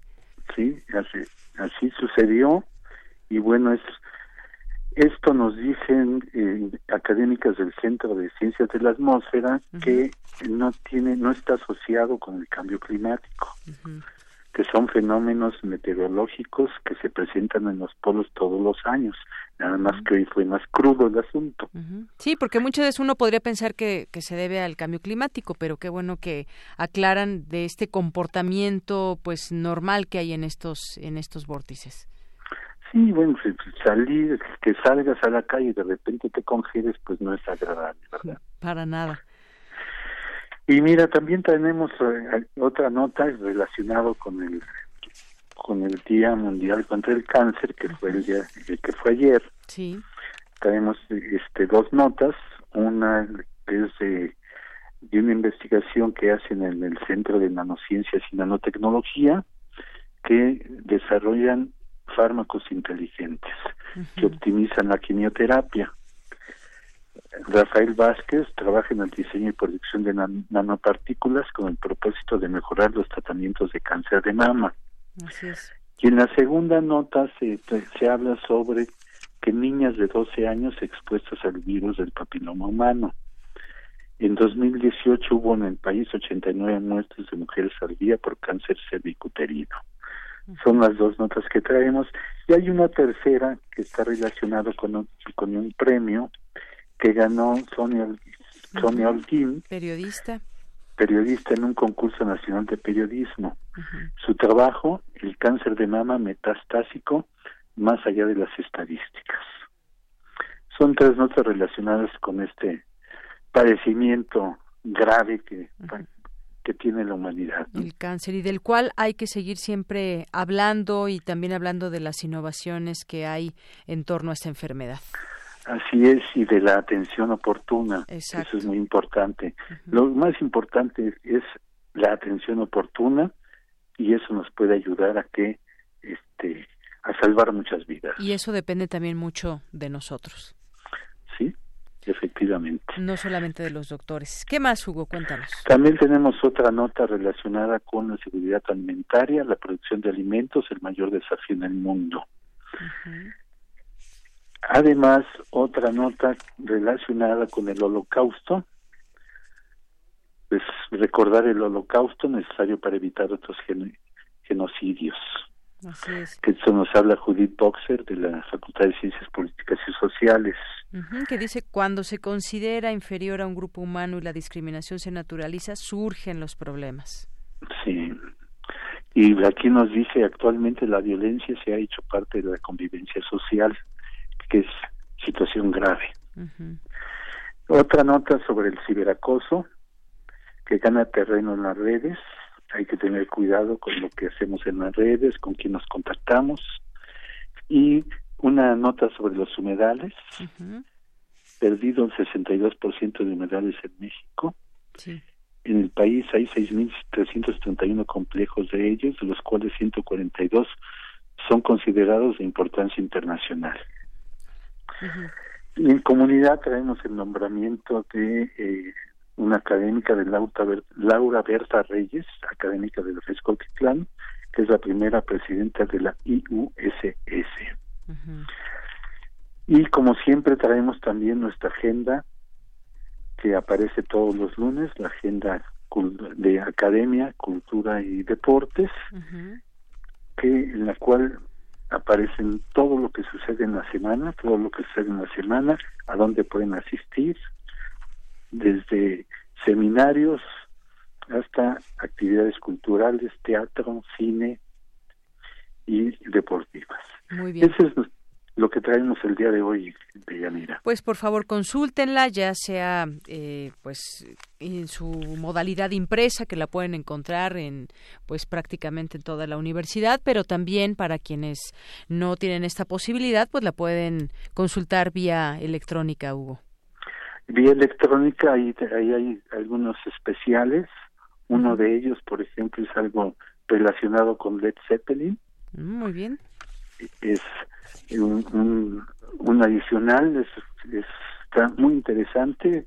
Véanlo, visítenos en gaceta.unam.mx y eh, eh, no se olviden en esta vida siempre hay que ser felices. Por supuesto. Y bueno, pues ya nos meteremos en un momento más a consultar la Gaceta Digital. Muchas gracias, Hugo. Gracias a ti, Deyanira. Un saludo. Hasta luego. Muy buenas tardes. Buenas tardes. Continuamos. Relatamos al mundo. Relatamos al mundo. Porque tu opinión es importante, síguenos en nuestras redes sociales, en Facebook como Prisma RU y en Twitter como arroba PrismaRU. Bien, continuamos dos con 39 minutos. Eh, al principio comentábamos sobre pues esto que sucedió de con un monopatín y un usuario que fue atropellado y posteriormente eh, murió. Fue atropellado por un taxi. Esto sucedió en Avenida Chapultepec. Hemos hablado aquí de la movilidad y lo que representa esa oportunidad que representa el poderse eh, mover a pie, caminando, en el transporte público, pero específicamente si hablamos de utilizar algún aparato para trasladarnos que no contamine, pues entran ahora estos monopatines o scooter que ya vemos en distintos eh, lugares y que podemos a través de una aplicación rentar. Eh, ahí dejamos en prenda nuestra tarjeta de crédito o débito y se puede utilizar para tener una mejor movilidad. Eh, yo creo que nadie se opone a que podamos tener una mejor movilidad pero de manera ordenada.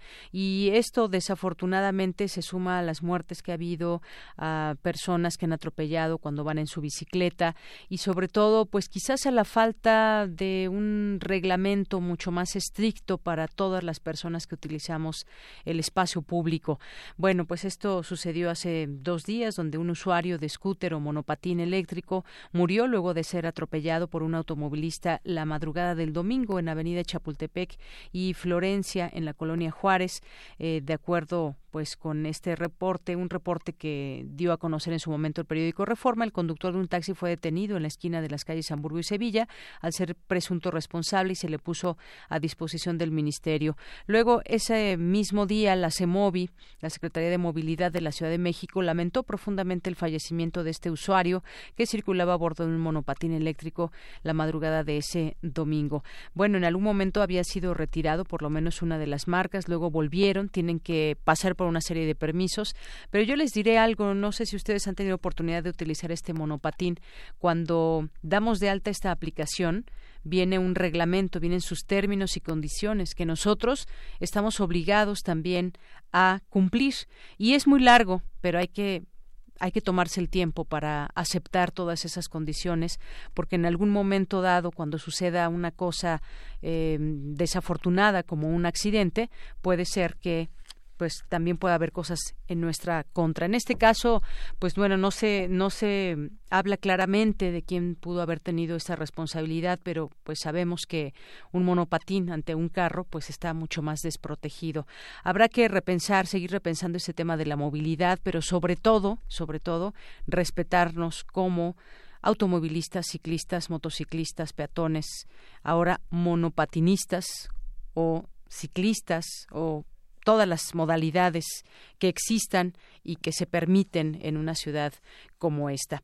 Bueno, ese es un tema que quería tocar y que pues también seguiremos muy atentos porque cada vez creo que hay más marcas y cada vez quieren llegar a más colonias. Solamente ahora existe esta posibilidad en algunas colonias, no en toda la ciudad. Y bueno, pues me imagino que seguirá creciendo esta posibilidad o esta intención de las empresas que finalmente pues esto es un negocio.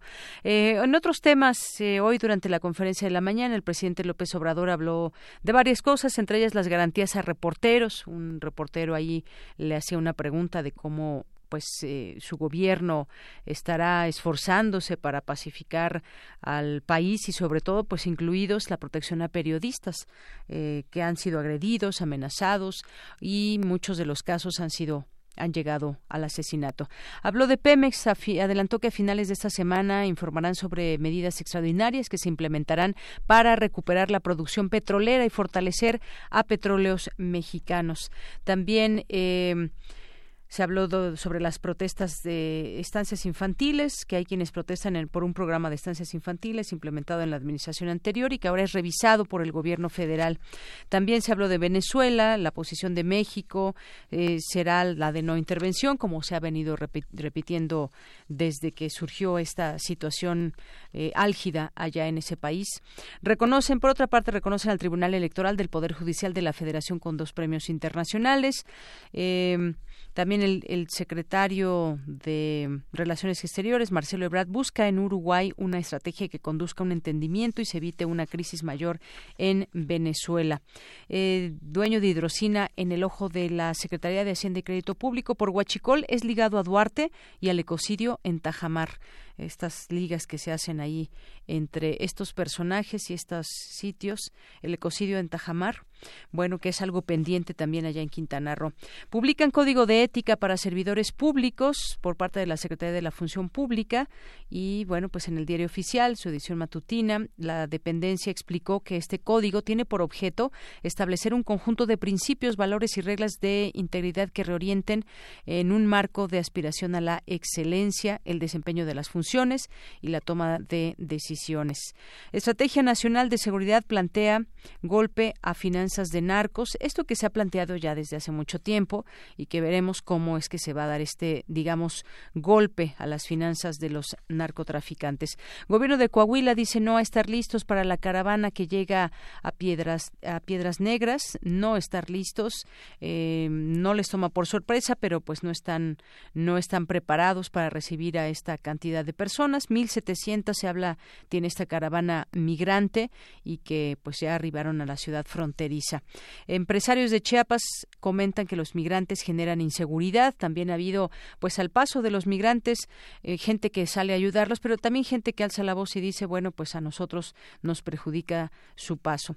Bueno, parte de lo que se ha comentado también en este sentido y bueno, pues ahí había una nota también interesante sobre pues quién podría encabezar la Guardia Nacional y salió por ahí una nota el nombre de de José Manuel Mireles, que pues tendría esa intención de dirigir la Guardia Nacional. Estuvo también hace un día, me parece, en, en Tamaulipas, estuvo ahí en un evento y habló de este tema. Recaba Mireles firmas de apoyo, va por la Guardia Nacional. Eh, fue un acto en Hidalgo el domingo, donde el michoacano José Manuel Mireles no solo recibió apoyo para su candidatura a la Guardia Nacional, sino que también se le eligió en una votación a mano alzada como líder nacional de las autodefensas y expresó su apoyo al presidente Andrés Manuel López Obrador. Eh, estuvo allá en Tamaulipas y el, este ex líder de las autodefensas en Michoacán consiguió 100.000 firmas en este lugar para ser nominado como pues la persona que pueda dirigir la Guardia Nacional. Pues no perdemos de vista también, por supuesto, este tema. Y bueno, son las dos con 46 minutos. Vámonos a las breves internacionales con Ruth Salazar. Internacional RU. La directora ejecutiva de la organización no gubernamental Caritas Venezuela, Janet Márquez, recomendó a la población de su país a no crearse expectativas en relación con la ayuda humanitaria enviada por Estados Unidos.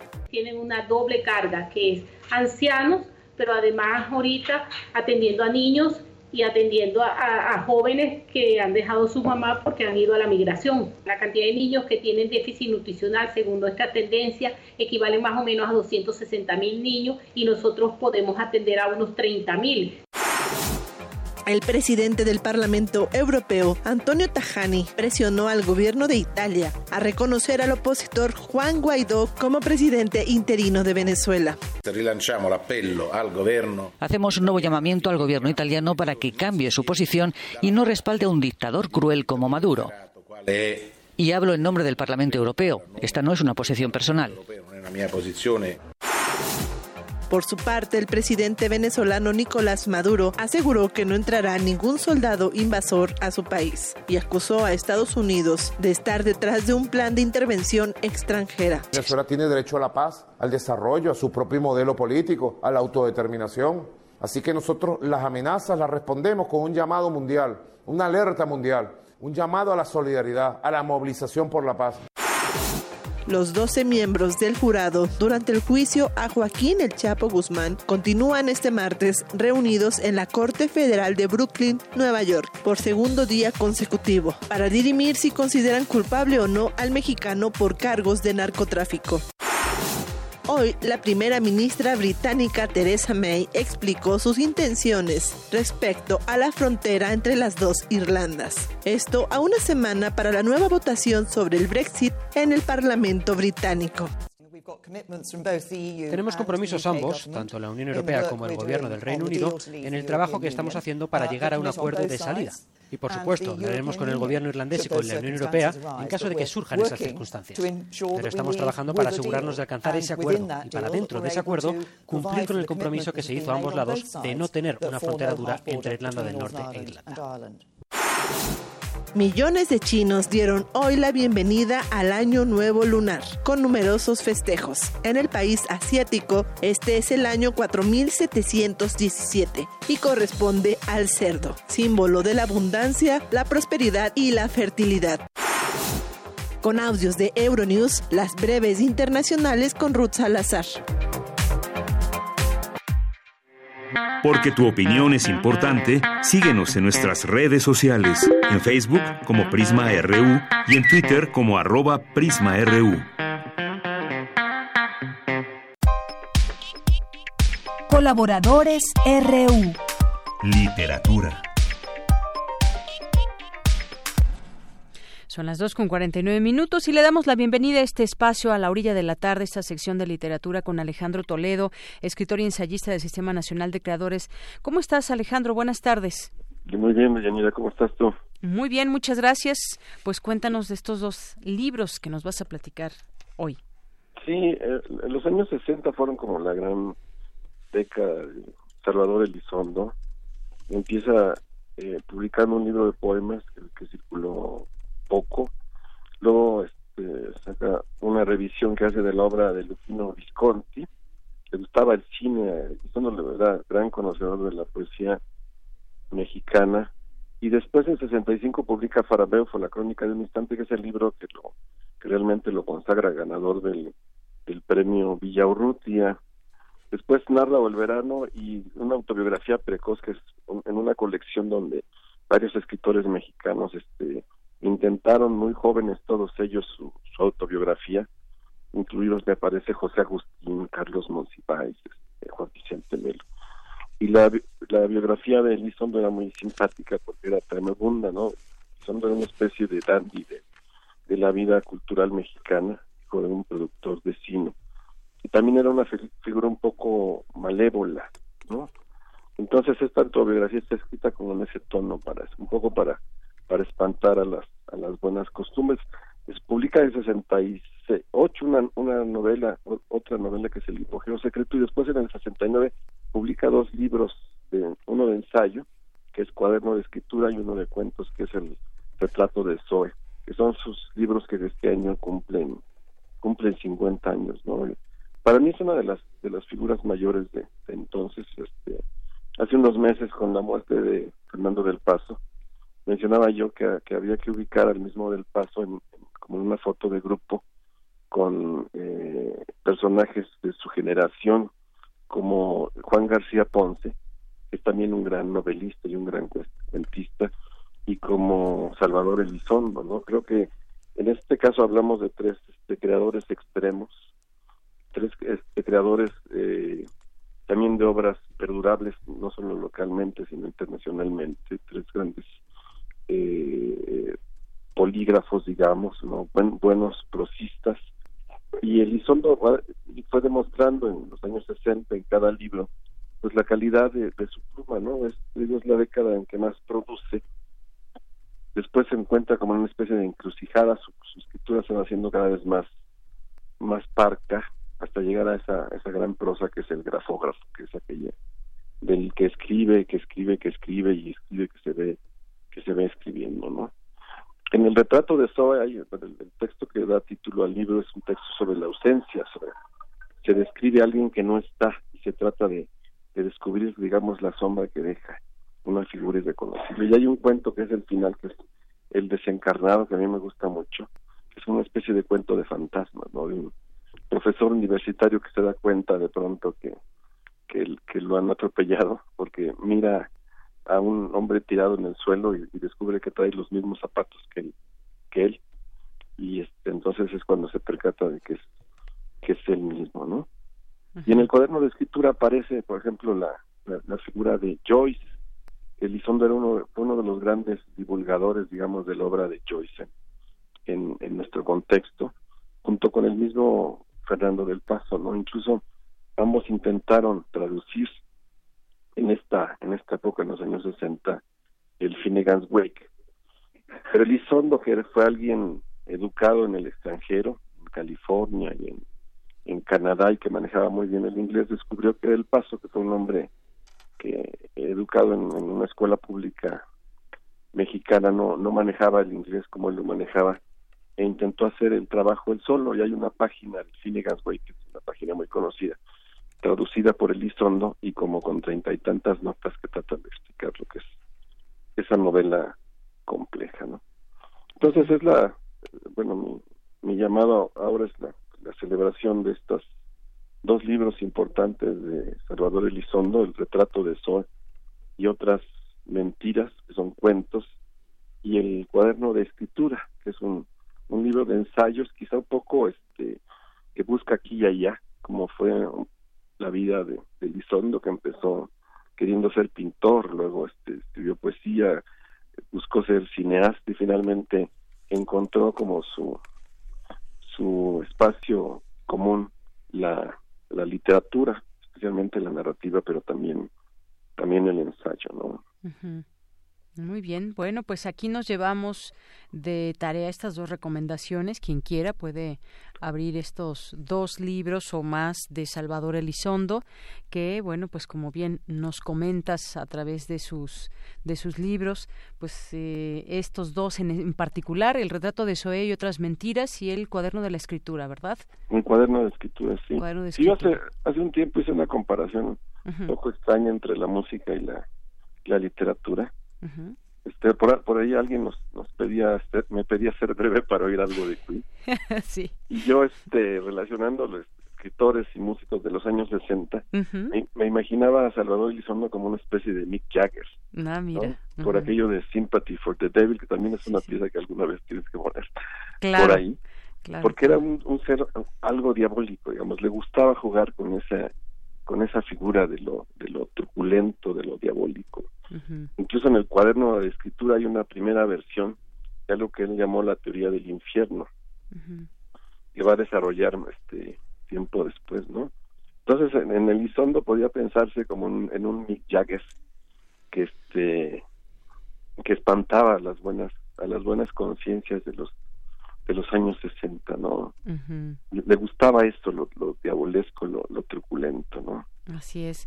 Bueno, pues si, si quieres, en otro momento, cuando nos dé tiempo, podremos ir haciendo esta, mm, a ver, cuando nos hables de cierto libro o autor, podemos también pensar en qué música eh, nos gustaría estar escuchando cuando lo leamos o que, en qué nos inspira ese mismo autor. Algunos incluso, pues, hacen referencias eh, musicales en sus en sus textos, ¿no? Así que... Elizondo yo creo que musicalmente estaba más cerca de la música clásica. Él oía estaciones de radio de música clásica y era donde era lo que más le, entusiasmaba, incluso por, por su suegro, que era el, compositor este La Vista, ¿no? tenían una tertulia en su casa, en casa del compositor, y, ahí este revisaban obras importantes de, la música de concierto, pero yo creo que si se le piensa como Mick Jagger, no, no estaría mal, porque hay algunos puntos de contacto, ¿no? Así es. Bueno, pues ya hoy no dio tiempo de buscar la de la de los Rolling Stones, pero tenemos la que sugería ahí el radio escucha, que no sé por qué lo consienten tanto, pero bueno, pues con eso nos vamos a despedir, Alejandro Toledo. A, Queen este, pensando en Salvador Elizondo. Muy bien. Bueno, pues con eso vamos a cerrar la sección y el programa. Muchas gracias, Alejandro. Que estés muy bien. Igualmente, igualmente un abrazo y bueno, pues nos quedamos con esta música de Queen. ¿Cuál fue por fin? Se llama, nos dice aquí Rodrigo. No, está muy largo eso. Bueno, es que, pero es la canción que pedía, ¿verdad? Es la canción, disfrútala mucho, el Sarco y. Eh, y, bueno, pues también todos ustedes que nos escuchan, disfrútenla y nos escuchamos mañana. Pues cerramos hoy con, con un poco de música, 2.58. Mira, hasta vamos a tener tiempecito para que suene la rola. Gracias a todos ustedes, gracias a todo el equipo. Lo esperamos mañana en punto de la una de la tarde o poquito después de la una y hasta las tres como el día de hoy. Mañana, mañana miércoles, aquí los esperamos. Mi nombre es Deyanira Morán y en nombre de todo el equipo, gracias, buenas tardes, buen provecho.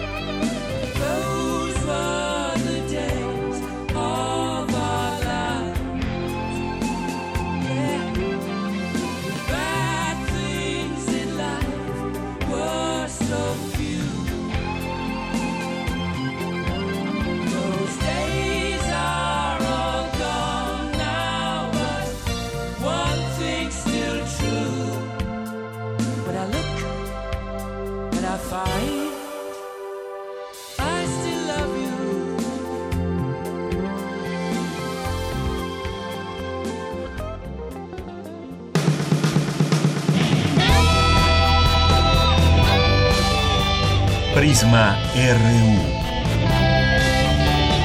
Relatamos al mundo.